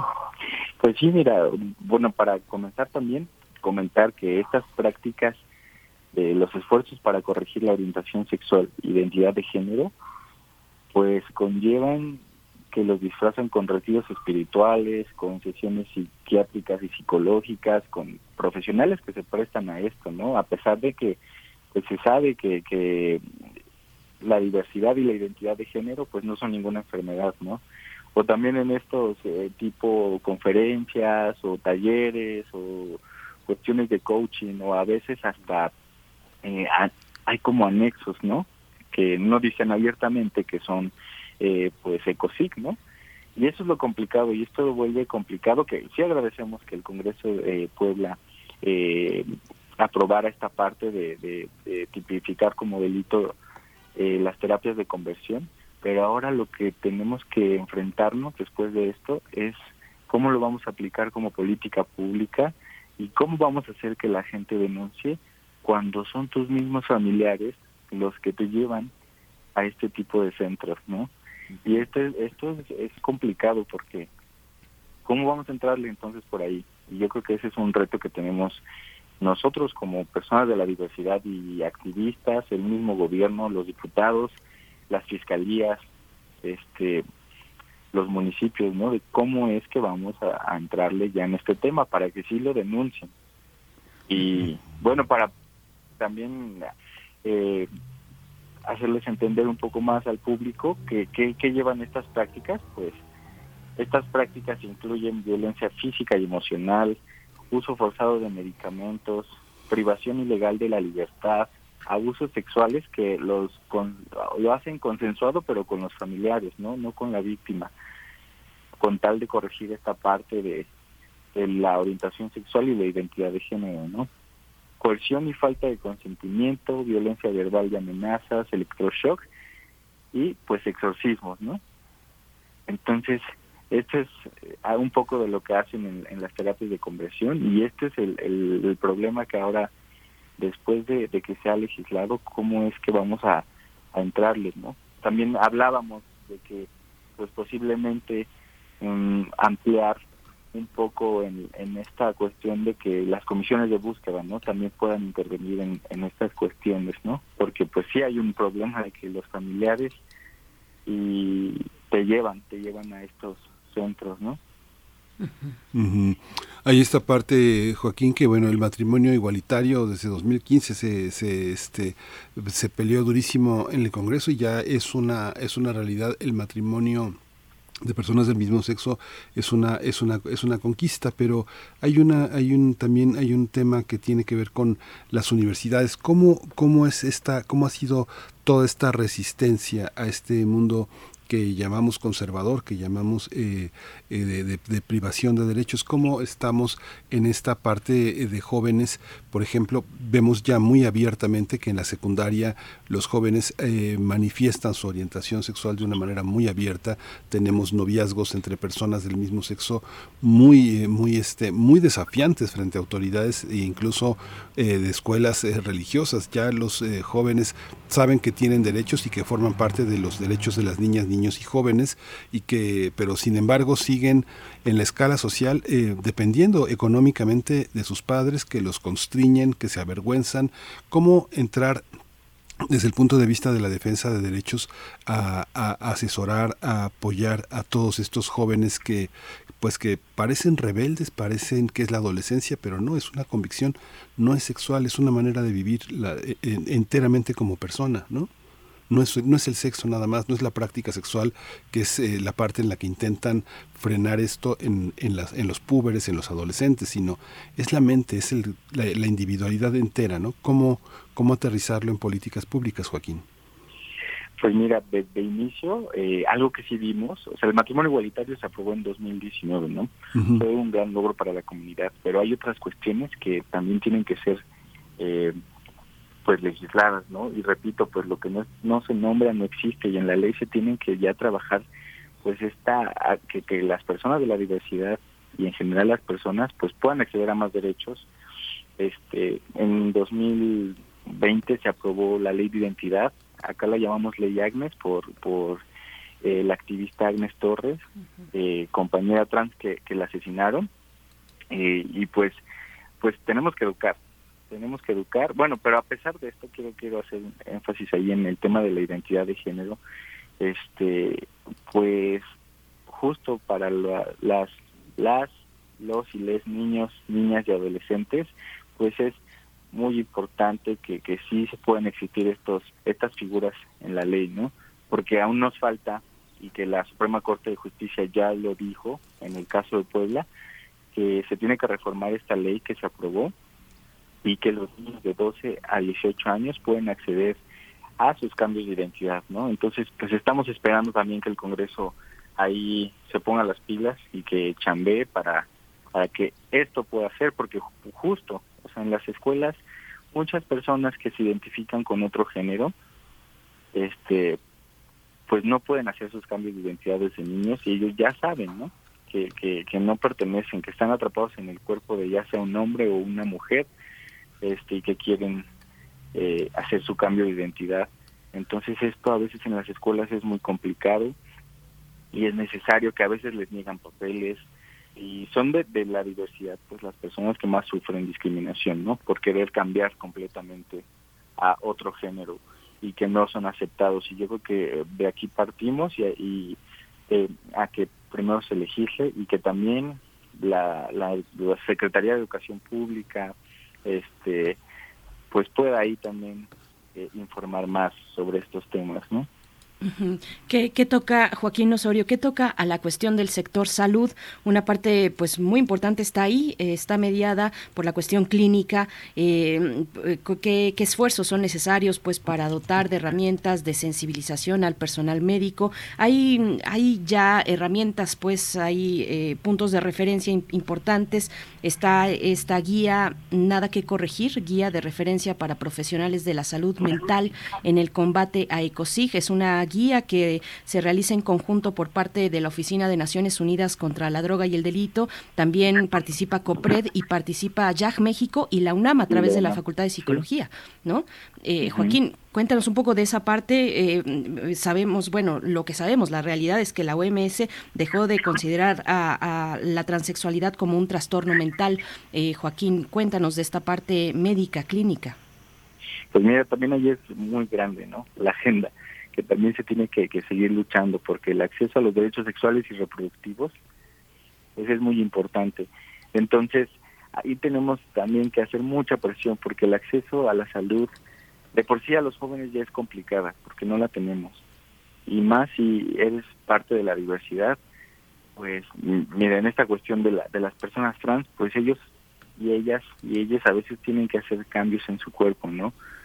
y tienen tienen que tener el derecho y tienen que tener este un acompañamiento hacia estas estas con un endocrinólogo y con especialistas porque muchas personas trans a veces pues llegan hasta fallecer porque no hay este buenos acompañamientos porque hacen uso de, sustancias que, que para cambiar sus cuerpos y, no son las mejores no y pues en general eh, Hemos nosotros también trabajado en Puebla esta parte de los derechos sexuales y reproductivos, apropiándonos del espacio público y visibilizando, ¿no? Porque realmente en Puebla se ha sido un, un, un ir contracorriente este para temas de prevención y para este no sé salud sexual en general no entonces este pues vamos a seguir. Yo creo que aplaudo mucho esta parte de, lo que hizo la la UNAM y Jack México y el COPET, este también, pues yo creo que vamos avanzando poco a poco. ¿Cuáles consideras que son como los principales eh, desafíos en, este momento? ¿Tú piensas que hay una eh, hay una posibilidad de cerrar filas desde la Universidad eh, Benemérita, desde la Comisión de Derechos Humanos, desde las organizaciones de la sociedad civil? ¿Hay manera de cobijar a las personas más desprotegidas, que justamente es lo que señalaste, personas que dependen económicamente, eh, que son dependientes económicas, que no pueden expresarse porque no tienen la solvencia para hacerlo. ¿Existe ese paraguas para, para, poder, para poder cobijarlas, para poder sostenerlas? Pues sí existe y hay, y hay que hacérselo saber también a estos eh, eh, entes autónomos y, y, del gobierno, ¿no? Tenemos que, que, que seguir ahí eh, con el dedo en el, en, el renglón porque pues ellos tienen que hacer algo, ¿no? A ver, las personas que, que las llevan a estos eh, centros para corregir la, la orientación sexual y la identidad de género, las primeras personas que se ven afectadas son las niñas, niños, niñas y adolescentes. Entonces, y son menores de edad eso hay que tenerlo muy claro, ¿no? Entonces, estas cuestiones sí tenemos que hacerlo, tenemos que trabajar y tenemos que entrarle todos y todas, este, porque la universidad tiene que hacer algo, las comisiones de derechos humanos también tienen que hacer algo y pues hasta la hora ha sido caso omiso, ¿no? Y esta parte también de la religión, o sea, tenemos que, que hacerles saber a la religión que pues no puede seguir promoviendo estos discursos de odio ni estas terapias de conversión, ¿no? Y estas y estos este partidos políticos también tienen que entenderlo no Se lo digo en el tema específico de acción nacional que son los que impulsan esto no y son los que pagan grupos eh, que financian más bien grupos y apenas pasó que antes de que lo aprobaran ellos o sea, ya los conocemos y sabemos que tienen muy buena relación con estos diputados de, de estos partidos políticos y que salen a decir estos discursos de odio y que no quieren que sus hijos tengan acceso a estas este esta información no sobre temas de salud sexual y reproductiva no porque ellos dicen que no, que no está bien, ¿no? Pero realmente ellos hablan desde su privilegio, no voltean a ver que en Puebla y en México hay mucha desigualdad, ¿no? Y no todos pueden acceder a esa a la información que a lo mejor ellos pueden acceder en las escuelas privadas, ¿no? Y pues por ahí yo creo que es centrarle, ¿no? Y, y no hacernos tontos de, de que pues hay mucha desigualdad también, ¿no? Y que también las personas sistemáticamente de la diversidad son las que sufren más desigualdad, más discriminación. Bien, pues, sí, pues, no, no, no, sí, sí, comentar algo. Sí, es que quería precisamente ya para el cierre, Joaquín Osorio, antes de despedirte, en esta mm, guía de referencia Nada que corregir, donde participa la UNAM a través de la Facultad de Psicología, hay un trabajo, pues el trabajo que han impulsado distintas personas, entre ellas la doctora Tania Rocha, eh, de la Facultad de Psicología, especialista en estudios de género y diversidad sexual. Y precisamente esta tarde, al mediodía, hoy 15 de junio al mediodía a través del Facebook Live de Universum y de Ciencia UNAM MX. La doctora Tania Rocha estará impartiendo una charla eh, que se titula Ejes críticos para el acompañamiento psicológico a personas LGBTTIQ. Así es que, bueno, la cita es eh, al mediodía a través de el Facebook, la cuenta de Facebook, un Facebook Live de Universum, del Museo de las Ciencias eh, de Universum y de Ciencia UNAM MX, la doctora Tania Rocha, que además yo tengo el privilegio de compartir con ella un espacio de la Facultad de Psicología aquí en Radio UNAM. Y pues bueno, nada más para que lo tengamos ahí eh, y acercarnos un poquito más a estos horizontes. Joaquín Osorio, te agradecemos mucho esta participación y, seguimos pues con el dedo en el renglón, como dices tú, ¿no? Pues sí, pues muchas gracias y, qué bueno que la Universidad eh, Nacional pues le entre también estos temas, ¿no? Y la Facultad de Psicología pues muchas gracias Berenice y, Miguel Ángel y pues decirle al público que tenemos que abrir nuestras mentes y tenemos que abrazar a las personas de la diversidad y pues dejar esa ese conservadurismo atrás que pues ya está muy rancio. Pues muchas gracias a todos. A ustedes. Gracias, Joaquín Osorio, activista LGBTIQ. Pues bueno, con esta decisión del Congreso Poblano de prohibir las mal llamadas terapias de conversión o ECOSIG, también pueden acercarse a esta guía. Es una guía muy completa, en más de 300 páginas. La guía de referencia para profesionales de la salud mental en el combate a ECOSIG se titula Nada que corregir y pues participa ahí la UNAM a través de la Facultad de Psicología. Miguel Ángel, pues ya estamos cercanos al cierre de esta hora. Sí, pues vámonos, nos despedimos de la radio Nicolaita, nos escuchamos mañana de 7, eh, de 6, de 8 a 9 de la mañana, así que bueno, quédese aquí en primer movimiento, nos eh, estamos en unos minutos con ustedes.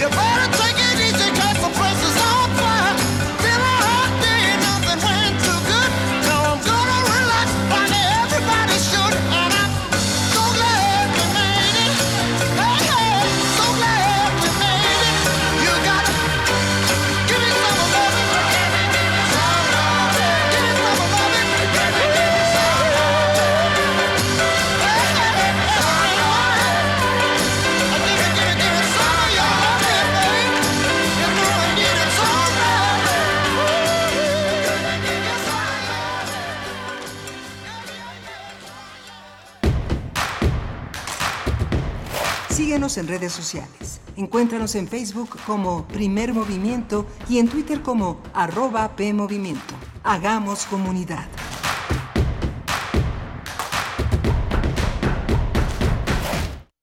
La acusaron de comunista, comunista. Luego de un tiempo presa, Isabel recupera su libertad, pero al volver a casa, alguien ocupa su lugar. Dentro de prisión, Susana es amenazada. Dicen que ha delatado al Partido Comunista. Su boca no ha hablado, pero su inconsciente no puede callar.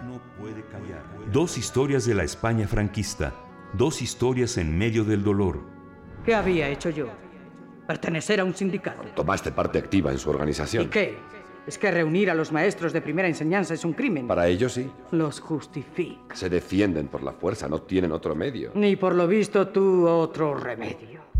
De la colección de ficción sonora de Radio UNAM, Memoria del Mundo de México de la UNESCO 2021, presentamos La Vuelta y la Cárcel, adaptación de las obras de Max Aub. Sábado 18 de junio a las 20 horas por el 96.1 de FM y en www.radio.unam.mx.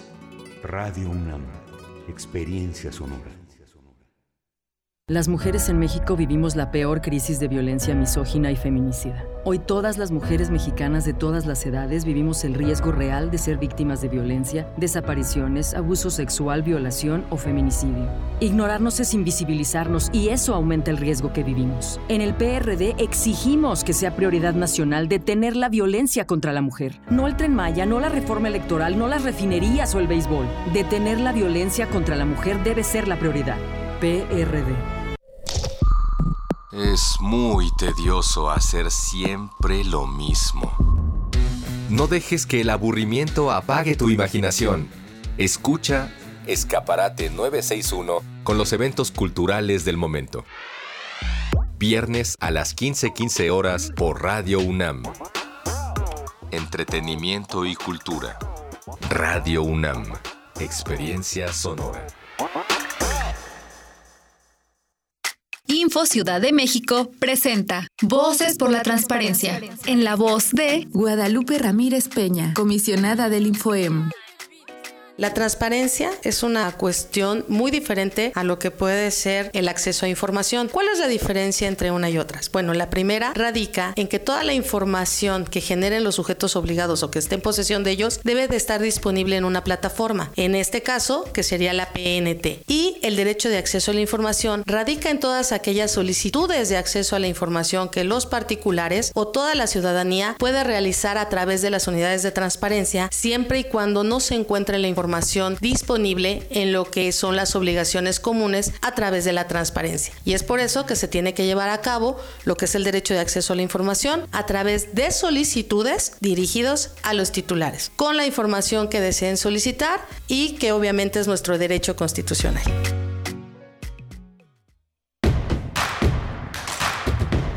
Encuentra la música de primer movimiento día a día en el Spotify de Radio UNAM y agréganos a tus favoritos.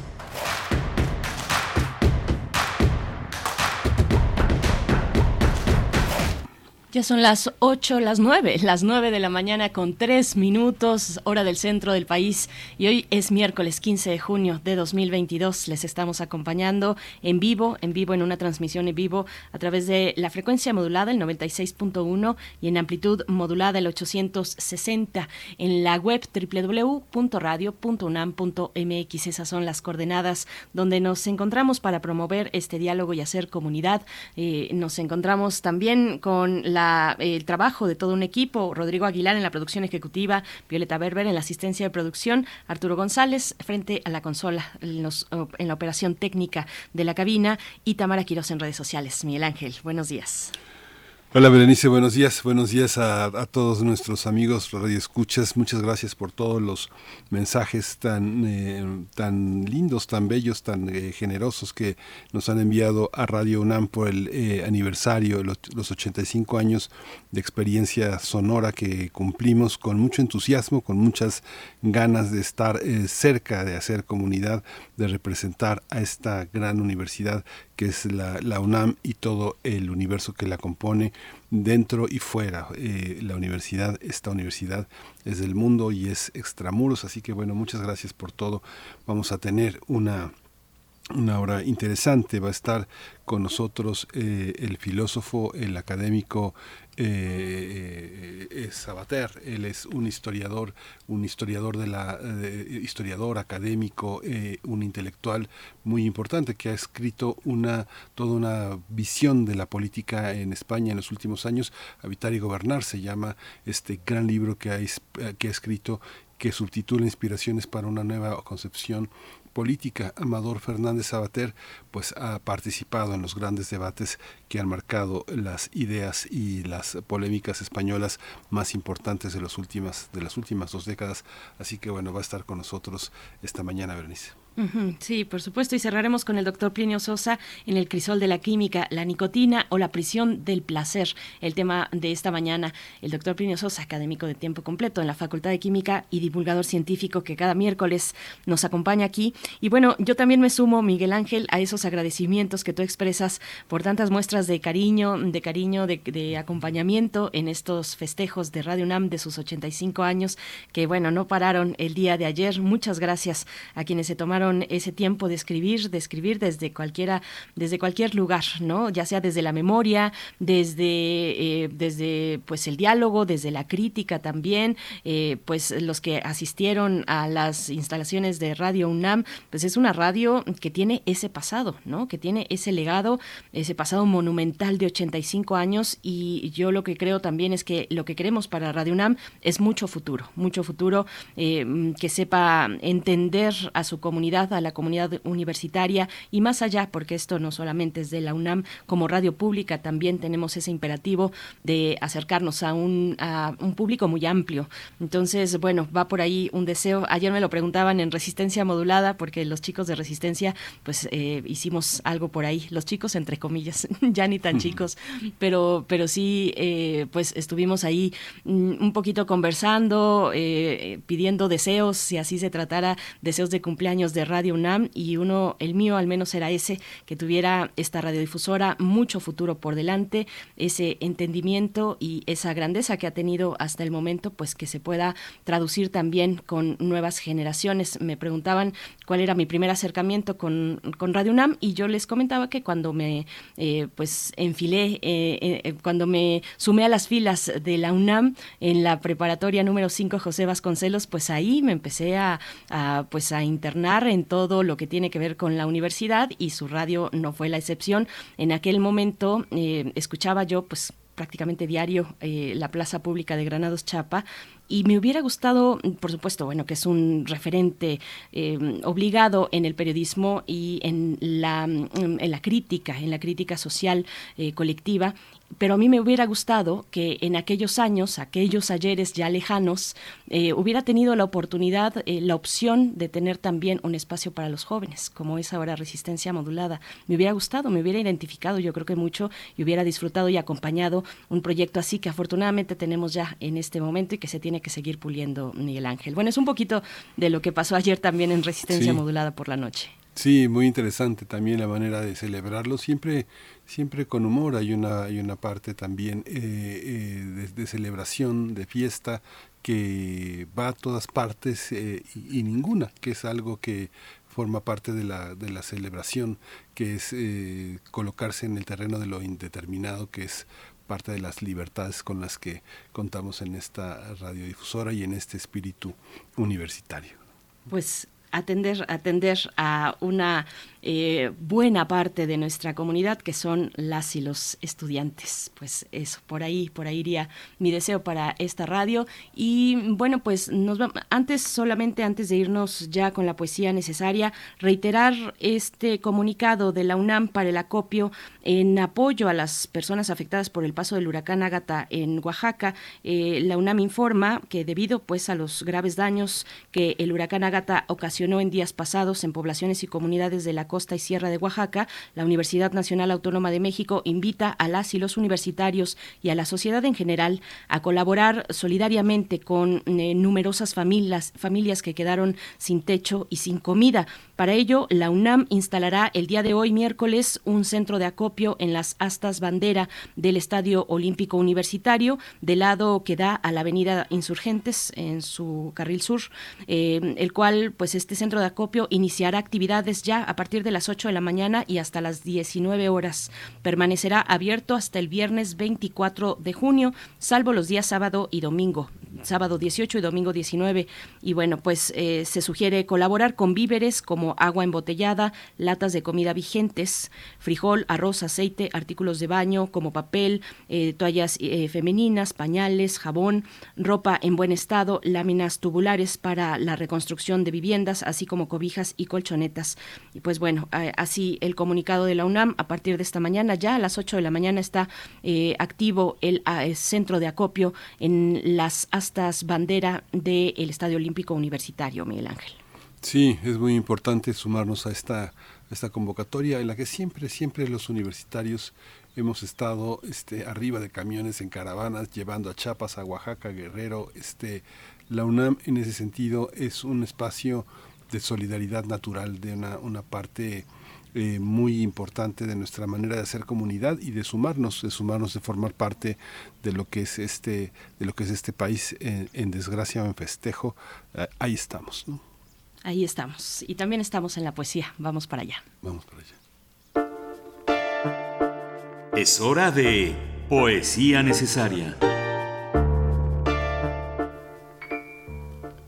Hoy eh, la poesía necesaria está eh, dedicada a, un, eh, a este espacio que es Gusanos de la, de la Memoria. Es, es un texto de Esteban Ríos Cruz, un eh, un poeta eh, de Ixtaltepec en Oaxaca, es un zapoteco en el que él canta eh, su poesía. Es un zapoteco del Istmo en su variante de Asunción, Iztacaltepec. Así que, bueno, pues por supuesto lo voy a leer en español, que no, no, me queda otra, pero este es un poema que se llama Los guaraches, los guaraches del tiempo. abro el pequeño baúl de historias guardadas penetro en los rincones de esta casa que soy y voy encontrando rastros de mi ayer, el cuerpo fresco del agua que me mira desde el pozo, la oropéndola vivaz hecho un canto amarillo, la caravana de hormigas en su viaje inmutable, el olor de las vainas del mezquite en las primeras lluvias de mayo, en el fondo del patio, al pie de la mate, en su mutismo de barro, la olla intacta del destino, con mi cordón umbilical guardado junto a los guaraches del tiempo. Vamos a oír a un grupo, un grupo eh, zapoteco eh, con una de las canciones más populares, un grupo indie. Vamos a oír.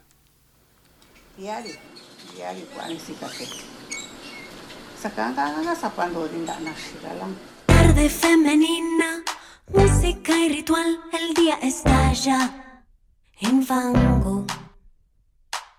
Con gracia tan felina hablan perfumando el mar y el monte.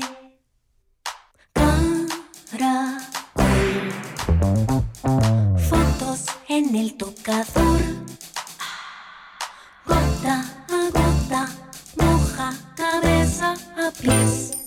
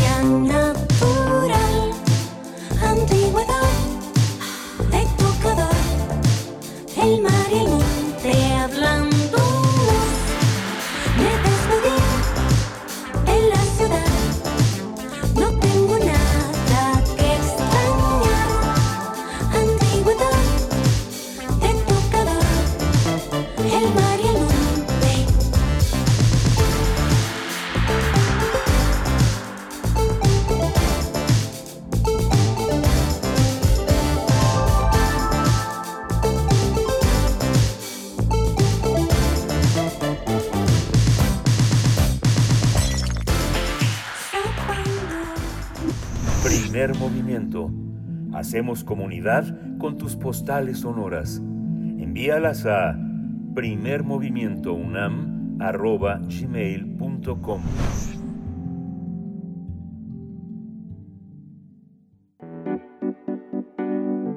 La mesa del día. A principios de 2020, antes de que empezara el confinamiento por la emergencia sanitaria, Amador Fernández Sabater terminó de editar su último libro, Habitar y Gobernar, Inspiraciones para una nueva concepción política. Sin embargo, la pandemia postergó sus intenciones de lanzar esta nueva obra, este nuevo libro. No obstante, esta situación inesperada le ayudó a entender y a pensar la vida prepandémica. El filósofo y escritor Amador Fernández Sabater considera que de alguna manera el fatalismo, al, al, fatalismo se le puede sacar provecho, por lo que es una oportunidad para nuevas potencias. Eh, politólogo también, eh, eh, Fernández Sabater presentó hace unos días su libro en México, participó en el curso La fuerza de los débiles y la debilidad de los fuertes, junto a Rita Segato y Yasnaya Aguilar. Vamos a conversar esta mañana con Amador Fernández Sabater sobre el paisaje ético y económico contemporáneo y su libro Habitar y Gobernar, inspiraciones para una nueva concepción política. Gracias por estar esta mañana, profesor Amador Fernández Sabater. Bienvenido a Primer Movimiento. Hola, buenos días. Muchas gracias a vosotros. Muchas gracias, eh, Amador. Eh, eh, veo hacia el final del libro, en el epílogo, a, Habitar la incerteza sobre la transformación social en tiempos de Constancio, un diálogo que hay una, hay una reflexión con Rita Segato, con quien justamente estuviste en, en México. En 2018 se hizo también ese encuentro antes de la, antes de la pandemia y una de las cuestiones que eh, tiene como centro este epílogo es cómo relacionarnos con el pasado de las revoluciones, con lo que, con lo que fuimos, cómo habitar cómo habitar el pasado desde este desde esta forma de, futuro en la que nos proponemos regresar a la vida normalizada cómo lo observas Ama, Amador Fernández. Bueno con respecto a, a la cuestión de las eh, revoluciones digamos, la reflexión que se hace en el libro es eh, que tal vez convenga hacer eh, un duelo por eh, la forma, la imagen de revoluciones que corresponden al siglo XX y que dieron de sí ya todo lo que podían dar para bien y para mal. Y, y que las, las prácticas que intentan transformar el mundo en el presente requieren hoy de sus propias imágenes y de sus propias formas, que no son las del pasado. Por tanto, en el libro se recomienda hacer un trabajo de duelo. Duelo no por la idea misma de la revolución, de la, de la transformación social, sino por una imagen y una forma determinada que podríamos considerar que es el, proyecto de los años 70 de los del siglo pasado, ¿no? Para abrirnos a través de ese duelo a inventar formas, eh, lenguajes e imágenes adecuados a las prácticas del presente que no simplemente repitan imaginarios del pasado, ¿no? Entonces la, la relación con el pasado sería cómo podemos hacer este duelo, un duelo que nos permita no no no caer en la melancolía, como decía Freud, ¿no? Que decía si no se hace el duelo eh, queda la melancolía, queda uno enganchado al fantasma de lo que fue y ya no es. Sin embargo, el duelo nos vuelve a abrir al presente, ¿no? Y yo creo que esto es una manera sana de relacionarse con el pasado. Eh, profesor Fernández Sabater, ¿qué, ¿qué nociones es preciso mm, desmontar para, para, construir esto que se encuentra en el subtítulo de, de, esta publicación, una nueva concepción política, donde se ancla pues la noción tradicional de la política actual todavía, que si se quiere, pues en este entendido sería la vieja política, pero que sigue vigente. ¿Dónde, qué, nociones hay que desmontar ahí? Bueno, en el libro se, se analizan toda una serie de, de, elementos, como usted dice, que van desde organización hasta la estrategia, las tácticas, eh, la imagen del enemigo.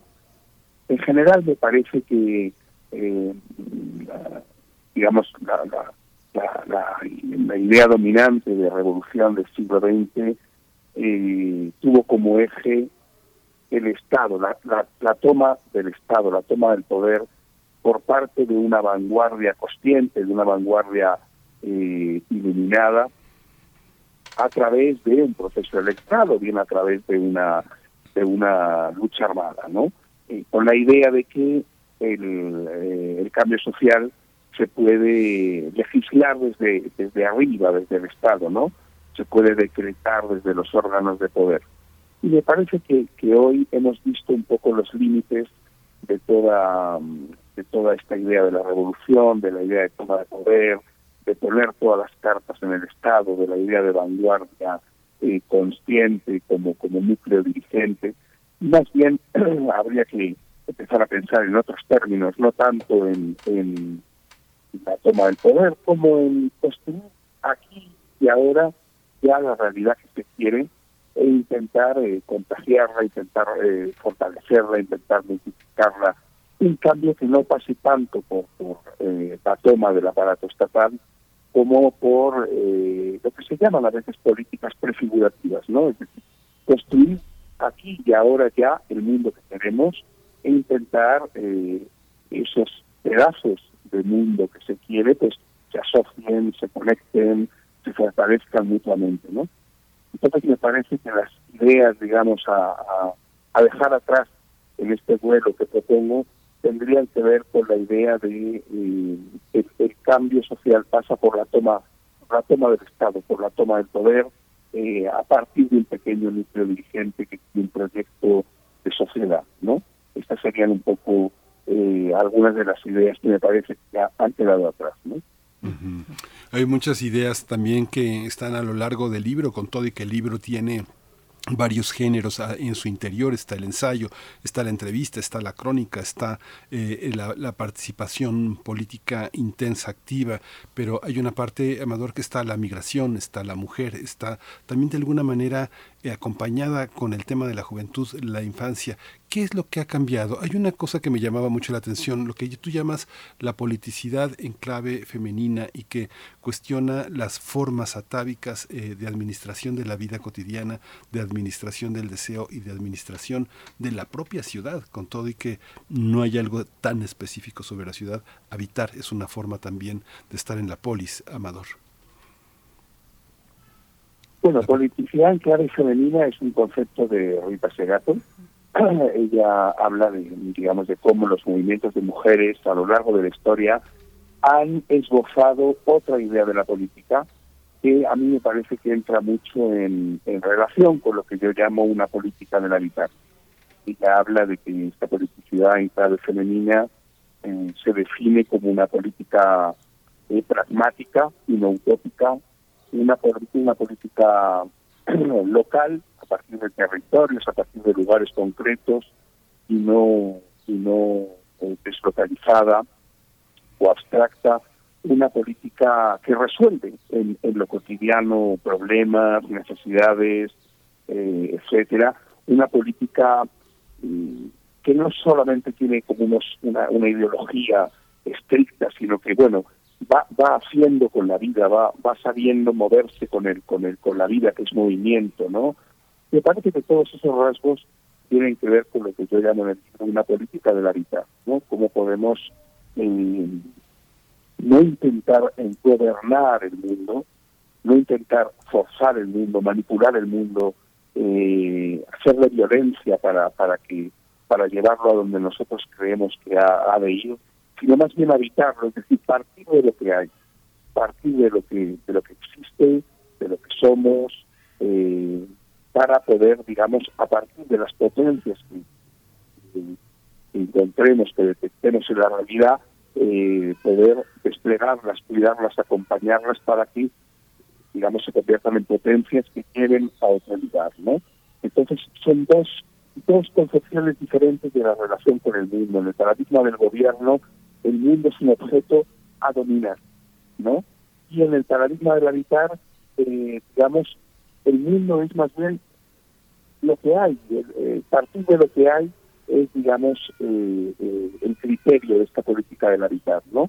Lo que hay, en lo que hay ya están las potencias contenidas que nos pueden llevar a un mundo mejor, en las prácticas que hay, en las formas de cooperación, en los vínculos de solidaridad, en, en, en, los modos de empatía, en, la, en las formas de amistad, ya en la realidad están las potencias que nos pueden llevar a, la, a, la, a la transformación de la realidad. No hay que buscar en otro lugar, eh, digamos, el, cambio social. ¿no? Entonces me parece que esto conecta muy bien con las ideas de Rita Segato de la politicidad en clave femenina.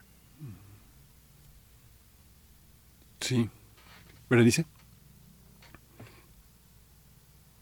Ay, se, se desconectó. Yo creo que tiene, tenemos una, una desconexión de nuestra compañera Berenice Camacho, pero bueno, hay otra, hay otro aspecto. Me llama mucho también la atención eh, pensar que eh, también este texto es un texto pues muy muy muy incendiario también de una nueva España que se está pensando que se está este que se está pensando desde una modernidad importante para nosotros desde México Amador no creas que no es eh, importante haber visto morir a Franco en la cama y este libro también es un recordatorio también de la, de la vitalidad española, de la disidencia y de la manera de pensar distinto y sobre todo a ti que ya te tocó pensar desde el siglo XXI, un poco cómo reflexionar en la España de hoy sobre el totalitarismo, Amador.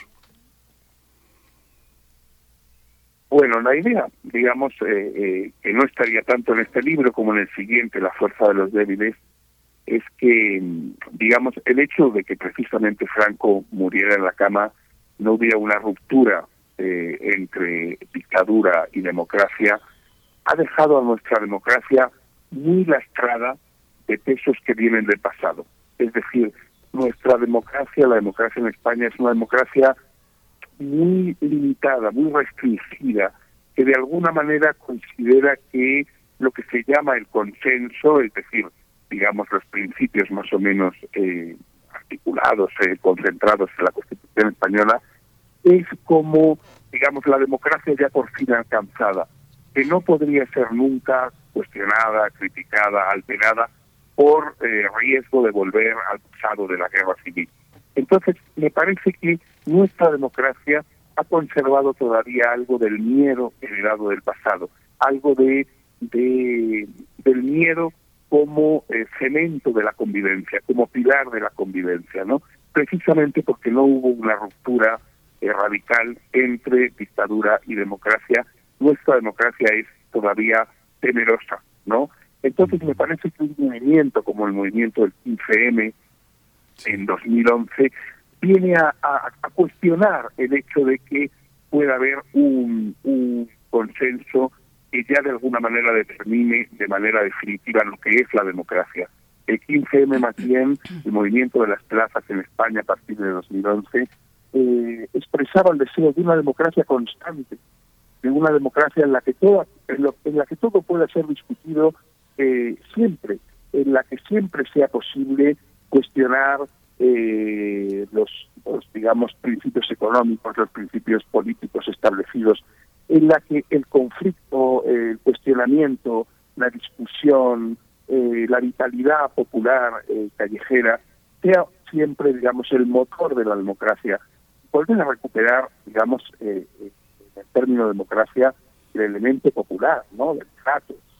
Eh, entendemos, perdón, ¿no? Entonces, esta sería un poco la idea, ¿no? nuestra democracia ha sido todavía una democracia muy eh, muy hipotecada por por por el, por el pasado y el 15M ha sido un movimiento que efectivamente ha venido a ensanchar lo posible, a ensanchar eh, las ideas de lo que puede ser cuestionado y lo que no puede ser cuestionado y a abrir la democracia y a proponer una idea de democracia más dinámica, más instituyente, más en movimiento, más cercana a la vida, es siempre cambio, ¿no? Profesor, eh, este libro le hablaría, digamos, en clave distinta a Europa que a América Latina. Bueno, no solo a América Latina y Caribe, sino también al, al sur global, ¿no? Poniéndolo así en esos términos más amplios. América Latina y el Caribe, que acude ya desde hace varias décadas a saberes, a, prácticas distintas o que bordean la tradición europea, que la interpelan, eh, que son saberes que reclaman para sí pues una prevalencia en el mundo de lo social. Eh, y, repito, no solo América Latina, sino el sur global. Eh, para, para este lado tenemos la apuesta de colonial, ¿no? Boaventura de Sosa Santos, Aníbal Quijano, la misma Rita Segato, por supuesto. ¿Cómo le habla? hay, hay distintos registros para, para leer este libro según de qué, de qué se trate. Sí, por supuesto. Yo creo que es un libro eh, que requiere siempre una traducción, ¿no? Digamos, la, la, buena lectura de cualquier libro es, es, la lectura que traduce, la lectura que se reapropia de una serie de enunciados y nos intenta, digamos, eh, conectar con un con un territorio propio, con un con un lugar propio, ¿no? Entonces me parece que efectivamente eh, digamos, este libro leído desde América Latina, pues exigirá seguramente un ejercicio de traducción. Ojalá, digamos, que haya resonancias que permitan que esa traducción sea fecunda. Por lo que voy viendo en las presentaciones que hemos hecho en, en México y así, me parece que, aunque el libro está muy arraigado en la experiencia española, en la experiencia del 15N, en la discusión con esa democracia del miedo, ¿no? Esa democracia secuestrada, Mm, sí que hay elementos que permiten una conversación ¿no? con América Latina, eh, que por lo demás es para mí como una interpelación muy fuerte, muy constante. Por eso también eh, para mí era muy importante cerrar el libro con esta discusión, eh, conversación larga con, con Rita Segato, porque yo desde hace muchos años sigo con mucha atención y para mí es una influencia muy importante muchos pensadores y muchos movimientos de América Latina, eh, desde el zapatismo hasta, digamos, eh, lo que pasó en 2001 en Argentina, hasta eh, pensadores como Rita Segato, como León Rositner, como el, argentino Miguel Benazayá, que he entrevistado en el libro,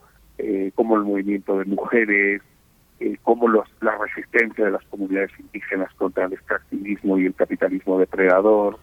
Entonces me parece que efectivamente todo libro necesita siempre un ejercicio de lectura activa, de traducción constante, este libro también, pero me parece que hay cuestiones que de alguna manera eh, pueden establecer una conversación entre América Latina y, y, este libro eh, me lo verifica el hecho de que en las, en las presentaciones eso está ocurriendo y de alguna manera es algo que yo he querido marcar eh, con ese epílogo final, esa conversación con Rita, que de alguna manera es la huella la marca de una deuda que yo que yo eh, tengo y quería reconocer con el pensamiento tan vivo de lo que siento que, está ocurriendo desde hace años en, en América Latina. ¿no? Fíjate, Amador, que eh, a, mí, particularmente eh, me gustó mucho el capítulo eh, de Un Mundo Restringido, el comentario que haces a un discurso de Pablo Iglesias, porque en los últimos tiempos nosotros que hacemos radio, yo escucho particularmente mucho la base. La base desde el primer programa hasta casi los últimos ha hablado de medios de comunicación y de cómo hay una parte que, cómo se puede pensar la democracia con unos medios donde las propiedad, el régimen de propiedad de los medios está tan orientado a los sesgos, pero para nosotros, para los mexicanos, este capítulo es particularmente interesante porque justamente habla de cómo estas oposiciones entre lo viejo y lo nuevo, esta cuestión del neoliberalismo que aparentemente viene nada más eh, de arriba, nos deja muy restringidos. Y hay una parte en la que tú propones que no es necesario, no, es nada más imaginar lo que eh, nuestra relación con la política y los políticos, sino nuestra un cambio en la relación misma con la política y esta parte que que pues nosotros vivimos todos los días en México. El neoliberalismo es la palabra que nos acosa todos los días, pero entenderla de otra manera. Cuéntanos un poco cómo a partir de pensar de 2016, desde la investidura de Pablo Iglesias hasta hoy, tenemos que pensar esos viejos conceptos de una manera distinta, Amador. Bueno, ese, ese, ese capítulo que, que tú has leído también y es un poco, digamos, lo que permite encarnar estas ideas que os comentaba al principio de la discusión con un imaginario de revolución que hoy me parece, o de cambio social, que hoy me parece que ha topado con sus límites, ¿no? La discusión que, yo ahí establezco con Pablo Iglesias es que de alguna manera Pablo eh, y la apuesta de Podemos en general era muy deudora de una, una idea clásica del cambio social, que es el cambio social pasa por eh, la toma del gobierno, pasa por una, eh, digamos, una conquista del, poder, ¿no? Bueno, lo que yo vengo a, preguntarle a Pablo en, una conversación que se quiere abierta es, eh, digamos, hasta qué punto el neoliberalismo no está ya en la propia vida cotidiana, ¿no? En, en, la, en la, digamos, el neoliberalismo no ha entrado ya en la educación, no ha entrado ya en la sanidad, no ha entrado ya, en, digamos, en el día a día de nuestros intercambios, de nuestras maneras de relacionarnos, de nuestras maneras de movernos. en ese sentido, eh, el Estado puede hasta un punto, ¿no? Pero si no transformamos en lo cotidiano eh, esa, esas relaciones eh, digamos que nos convierten en sujetos de cálculo, en sujetos que buscan el puro interés, las sustituimos por eh, relaciones de cooperación, de apoyo mutuo, relaciones, eh, digamos, libres del cálculo, libres de la búsqueda de beneficios, que pongan eh, lo afectivo en el centro, me parece que cualquier cambio que se dé desde el Estado va a ser muy limitado, ¿no? Entonces esta sería un poco la, la encarnación de esa de esa discusión que os que os digamos que os comentaba al principio, ¿no? Yo le vengo a preguntar a Pablo de qué sirve la, toma del gobierno si toda la realidad, eh, nuestra relación con las tecnologías, nuestra relación con, con, en fin, con el mundo en general, está mediada ya por el propio neoliberalismo. Entonces ahí estaría esta discusión. Luego, con respecto a, a, a, la idea de la comunicación, me parece que que por Iglesias en la base tiene esta idea muy muy importante, ¿no? De que los digamos, el, eh, la creación de opinión, el periodismo, la comunicación, es ya un agente político, ¿no? Eh, porque obedece a algunos intereses, está, digamos, eh, bajo la propiedad de, algunos agentes económicos que son a la vez agentes políticos, etcétera, ¿no? Pero yo lo que creo es que hay que ir más allá. También preguntarnos qué tipo de lenguaje se, se elabora en la comunicación eh, mm, cómo se relaciona uno con el lenguaje. Eh, vamos más allá de un lenguaje instrumental, qué relación con el público. Eh, y ahí me parece que la base sigue siendo un programa bastante convencional, eh, en el cual mm, se dice realmente, pues, de, digamos, el punto desde el que se parte y la posición desde la que se enuncia, pero el modo de relacionarse con el lenguaje eh, como un lenguaje, digamos, que entra en la batalla cultural, en la batalla comunicativa, eh, intenta convencer, intenta seducir, que es agresivo, que ataca. Me parece que no es tan diferente del lenguaje de los otros medios. Para mí el lenguaje es el mundo, el lenguaje crea mundo, el lenguaje es nuestra manera de habitar el mundo. Y más allá de pensar hasta qué punto, eh, digamos, tal o cual medio de comunicación es eh, propiedad de tal o cual agente económico y por tanto un agente político, también hay que pensar que el lenguaje mismo es política, es construcción de lo común. Y por tanto, eh, el lenguaje no es solo un canal para lanzar mensajes, sino también la construcción de un mundo. Y a mí me parece que, digamos, la mejor manera de construir otro mundo eh, posible aquí, en este mundo, es utilizar el lenguaje de manera que abra preguntas, eh, que, tome al otro como el interlocutor en una conversación, no, eh, digamos, intente convencer o seducir o, o digamos, eh, en una batalla cultural, eh, sino que sea capaz de mm, utilizar un lenguaje de la reciprocidad, de que trate al otro como un interlocutor en una conversación, un lenguaje del pensamiento, no tanto de las verdades, sean unas u otras. Pues profesor eh, Amador Fernández Abater, qué, interesante, qué, valiente propuesta también. E, esta propuesta que de, de generar imágenes de cambio para potenciar la transformación social, esa idea que está en la base de este libro, digamos, es un libro muy complejo, muy amplio, pero esa, esa idea es importante retenerla. Eh, yo pienso que, bueno, un movimiento social que es disruptivo, que es potente, que es legítimo, que está dotado de contenido, ¿acaso no es en sí mismo un generador de, imágenes? A ver si no me enfrasco un poco aquí con el caso del, huevo o la gallina, entre pensamiento y acción, pero ¿cuál es el lugar desde el que se producen esas imágenes potencial, potencializadoras de las que está tratando eh, este libro? Eh, nos dice que sin pensamiento no hay creación, sin creación no hay nuevos posibles ni transformación social. Estoy pensando un poco en voz alta que cuando una condición material oprime, pues uno no piensa si se siente oprimido, al cuerpo le atraviesa la opresión, pero bueno, son cuestiones ahí que le dejo para que nos pueda eh, pues acompañar con el cierre de esta discusión en un comentario, profesor. Sí, yo a mi juicio, digamos, eh, los movimientos sociales no son solamente lugares de de demandas, lugares de reivindicaciones. Esa es la manera clásica de ver a los movimientos sociales, como que son movimientos de protesta, de denuncia, de crítica, o bien movimientos de reivindicación y de demanda que el Estado o, eh, tiene que satisfacer. Y a mi juicio no, los movimientos son creación de mundo, creación de otro mundo. Eh, en los movimientos eh, se, se generan nuevas maneras de relacionarnos, nuevas maneras de entender eh, la relación con el otro, la educación, la sanidad, nuestro propio cuerpo. Pensemos en el feminismo.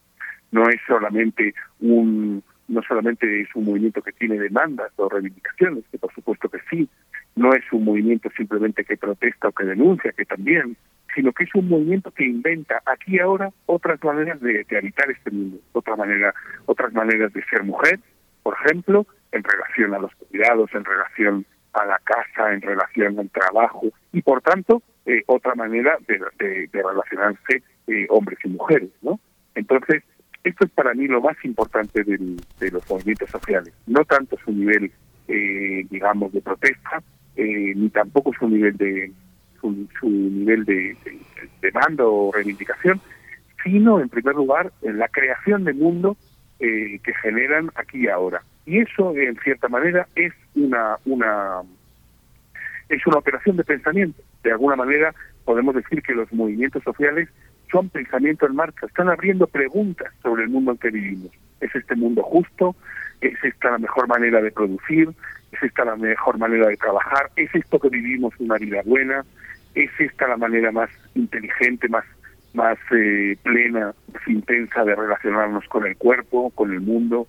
Es decir, el, los movimientos podemos considerarlos como pensamiento en marcha, porque abren preguntas políticas, es decir, preguntas sobre cómo vivimos eh, eh, en lo común, en esta vida común que nos ha tocado vivir. Entonces, para mí eh, hay una escucha de los movimientos, no a nivel de la demanda, que es un nivel reducido, sino a nivel de lo que proponen afirmativamente como nuevas maneras de estar y como preguntas sobre la vida en común, es, eh, digamos, uno de los insumos fundamentales de mi pensamiento, esa escucha de los movimientos como pensamiento práctico.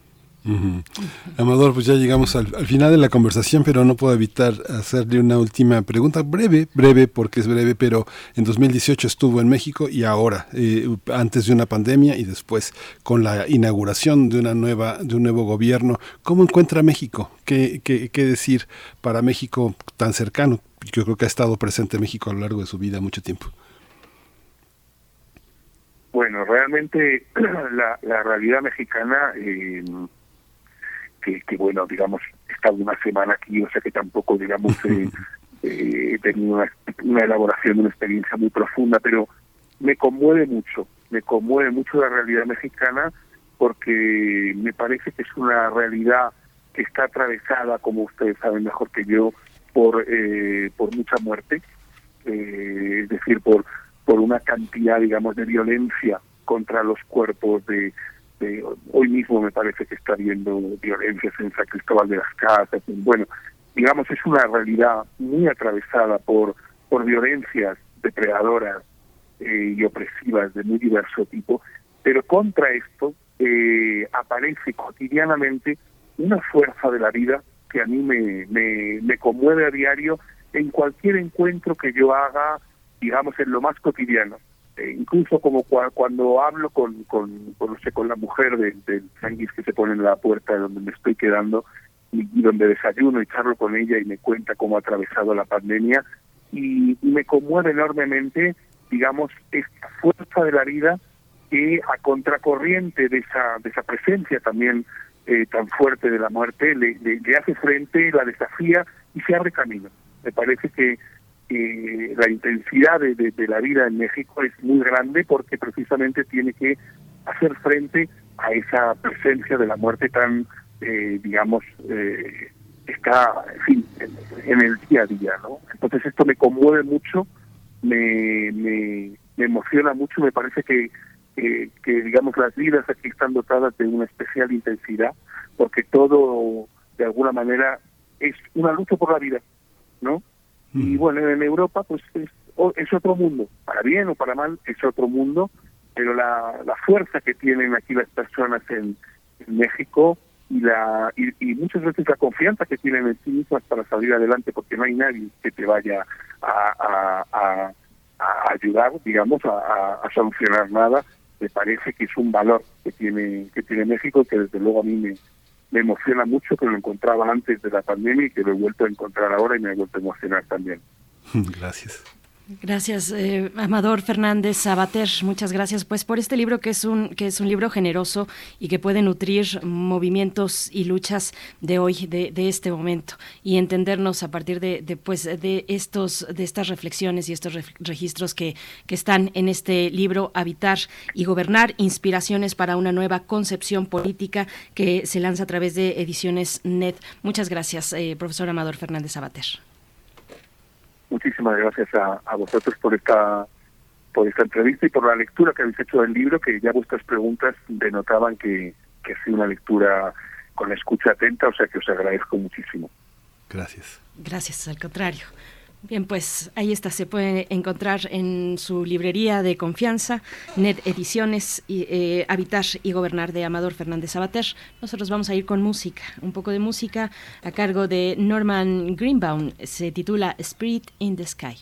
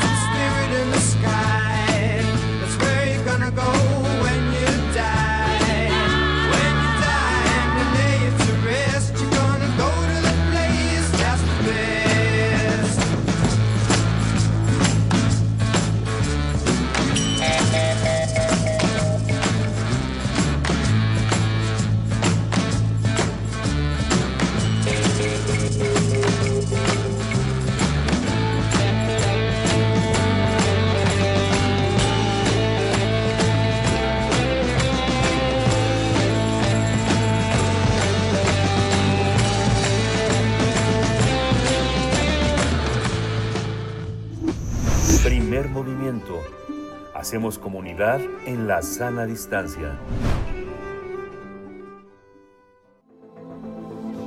El crisol de la química. Como cada miércoles presentamos al doctor Plinio Sosa en esta sección para hablar de química y en esta ocasión de la nicotina o la prisión del placer. Ay, a veces parece que el placer siempre es una prisión. Doctor Plinio Sosa, ¿cómo estás? Buenos días. Buenos días, Bere. Miguel Ángel, buen día. Hola, doctor. Pues cuéntanos. La nicotina es una sustancia líquida, aceitosa, amarilla marrón. Eh, es soluble en alcohol, en éter y en petróleo. ¿sí? Desde el punto de vista químico, es una sustancia básica. ¿sí? Las moléculas de la nicotina consisten en dos ciclos unidos mediante un enlace entre dos carbonos. ¿sí? En cada ciclo hay un átomo de nitrógeno. Estos dos nitrógenos son los que le dan su carácter básico. El conocimiento no es algo que se descubra, es decir, no es algo que esté ahí debajo de una piedra y que lo encontremos al hacerla a un lado. El conocimiento es más bien una sucesión de explicaciones hechas por nosotros, los Homo sapiens. Cada nueva explicación implica un cambio en cómo concebimos las cosas. El grado de conocimiento no es más que un reflejo de cuánto hemos reajustado un cierto concepto. Así, el concepto de basicidad ha cambiado mucho con el tiempo. Originalmente se refería a las propiedades de ciertas sustancias, sabor amargo, textura jabonosa, neutralización de ácidos, etc. Más tarde, la basicidad se definió en términos del intercambio de iones. Una base era aquella que transfería iones hidróxido, o H-, decimos los químicos, o aquella capaz de capturar iones hidróneo, ¿sí? H3 o más, o H más simplemente. ¿sí? Pero ahora, una base es una sustancia que es capaz de compartir un par de electrones para formar un enlace con alguien más. Por eso, la nicotina es básica, porque tiene dos nitrógenos que son buenos donadores de pares de electrones. La nicotina se encuentra principalmente en la planta del tabaco. La nicotina, pues de cada 100 gramos de tabaco, 3 gramos son de nicotina, o sea, es del 3%. También hay nicotina en otras plantas, fíjense, como las papas, los tomates, las berenjenas y los pimientos, pero en cantidades ínfimas, o sea que no hay de qué preocupar, preocuparse, ver, son cantidades ínfimas. El tabaco es originario de Sudamérica, específicamente de la zona andina que se ubica entre Perú, Ecuador y Colombia. Los primeros cultivos debieron de haber tenido lugar entre los 5.000 y los 3.000 años antes de Cristo. Cuando se colonizó América, el consumo del tabaco ya estaba extendido por todo el continente. Y se consumía de formas muy variadas. Eh, no nada más se fumaba, también se aspiraba por la nariz, se masticaba, se comía, se lamía, se bebía, se untaba sobre el cuerpo, se aplicaba en gotas para los ojos o inclusive en enemas. Se usaba también en una gran variedad de ritos. Por ejemplo, soplarlo sobre el rostro de los guerreros antes de la lucha, esparcirlo en los campos hasta antes de sembrar, ofrecerlo a los dioses, derramarlo sobre las mujeres antes de una relación sexual, y tanto hombres como mujeres lo utilizaban como un narcótico. La nicotina es un antiherbívoro natural, por eso en el pasado fue ampliamente utilizada como insecticida.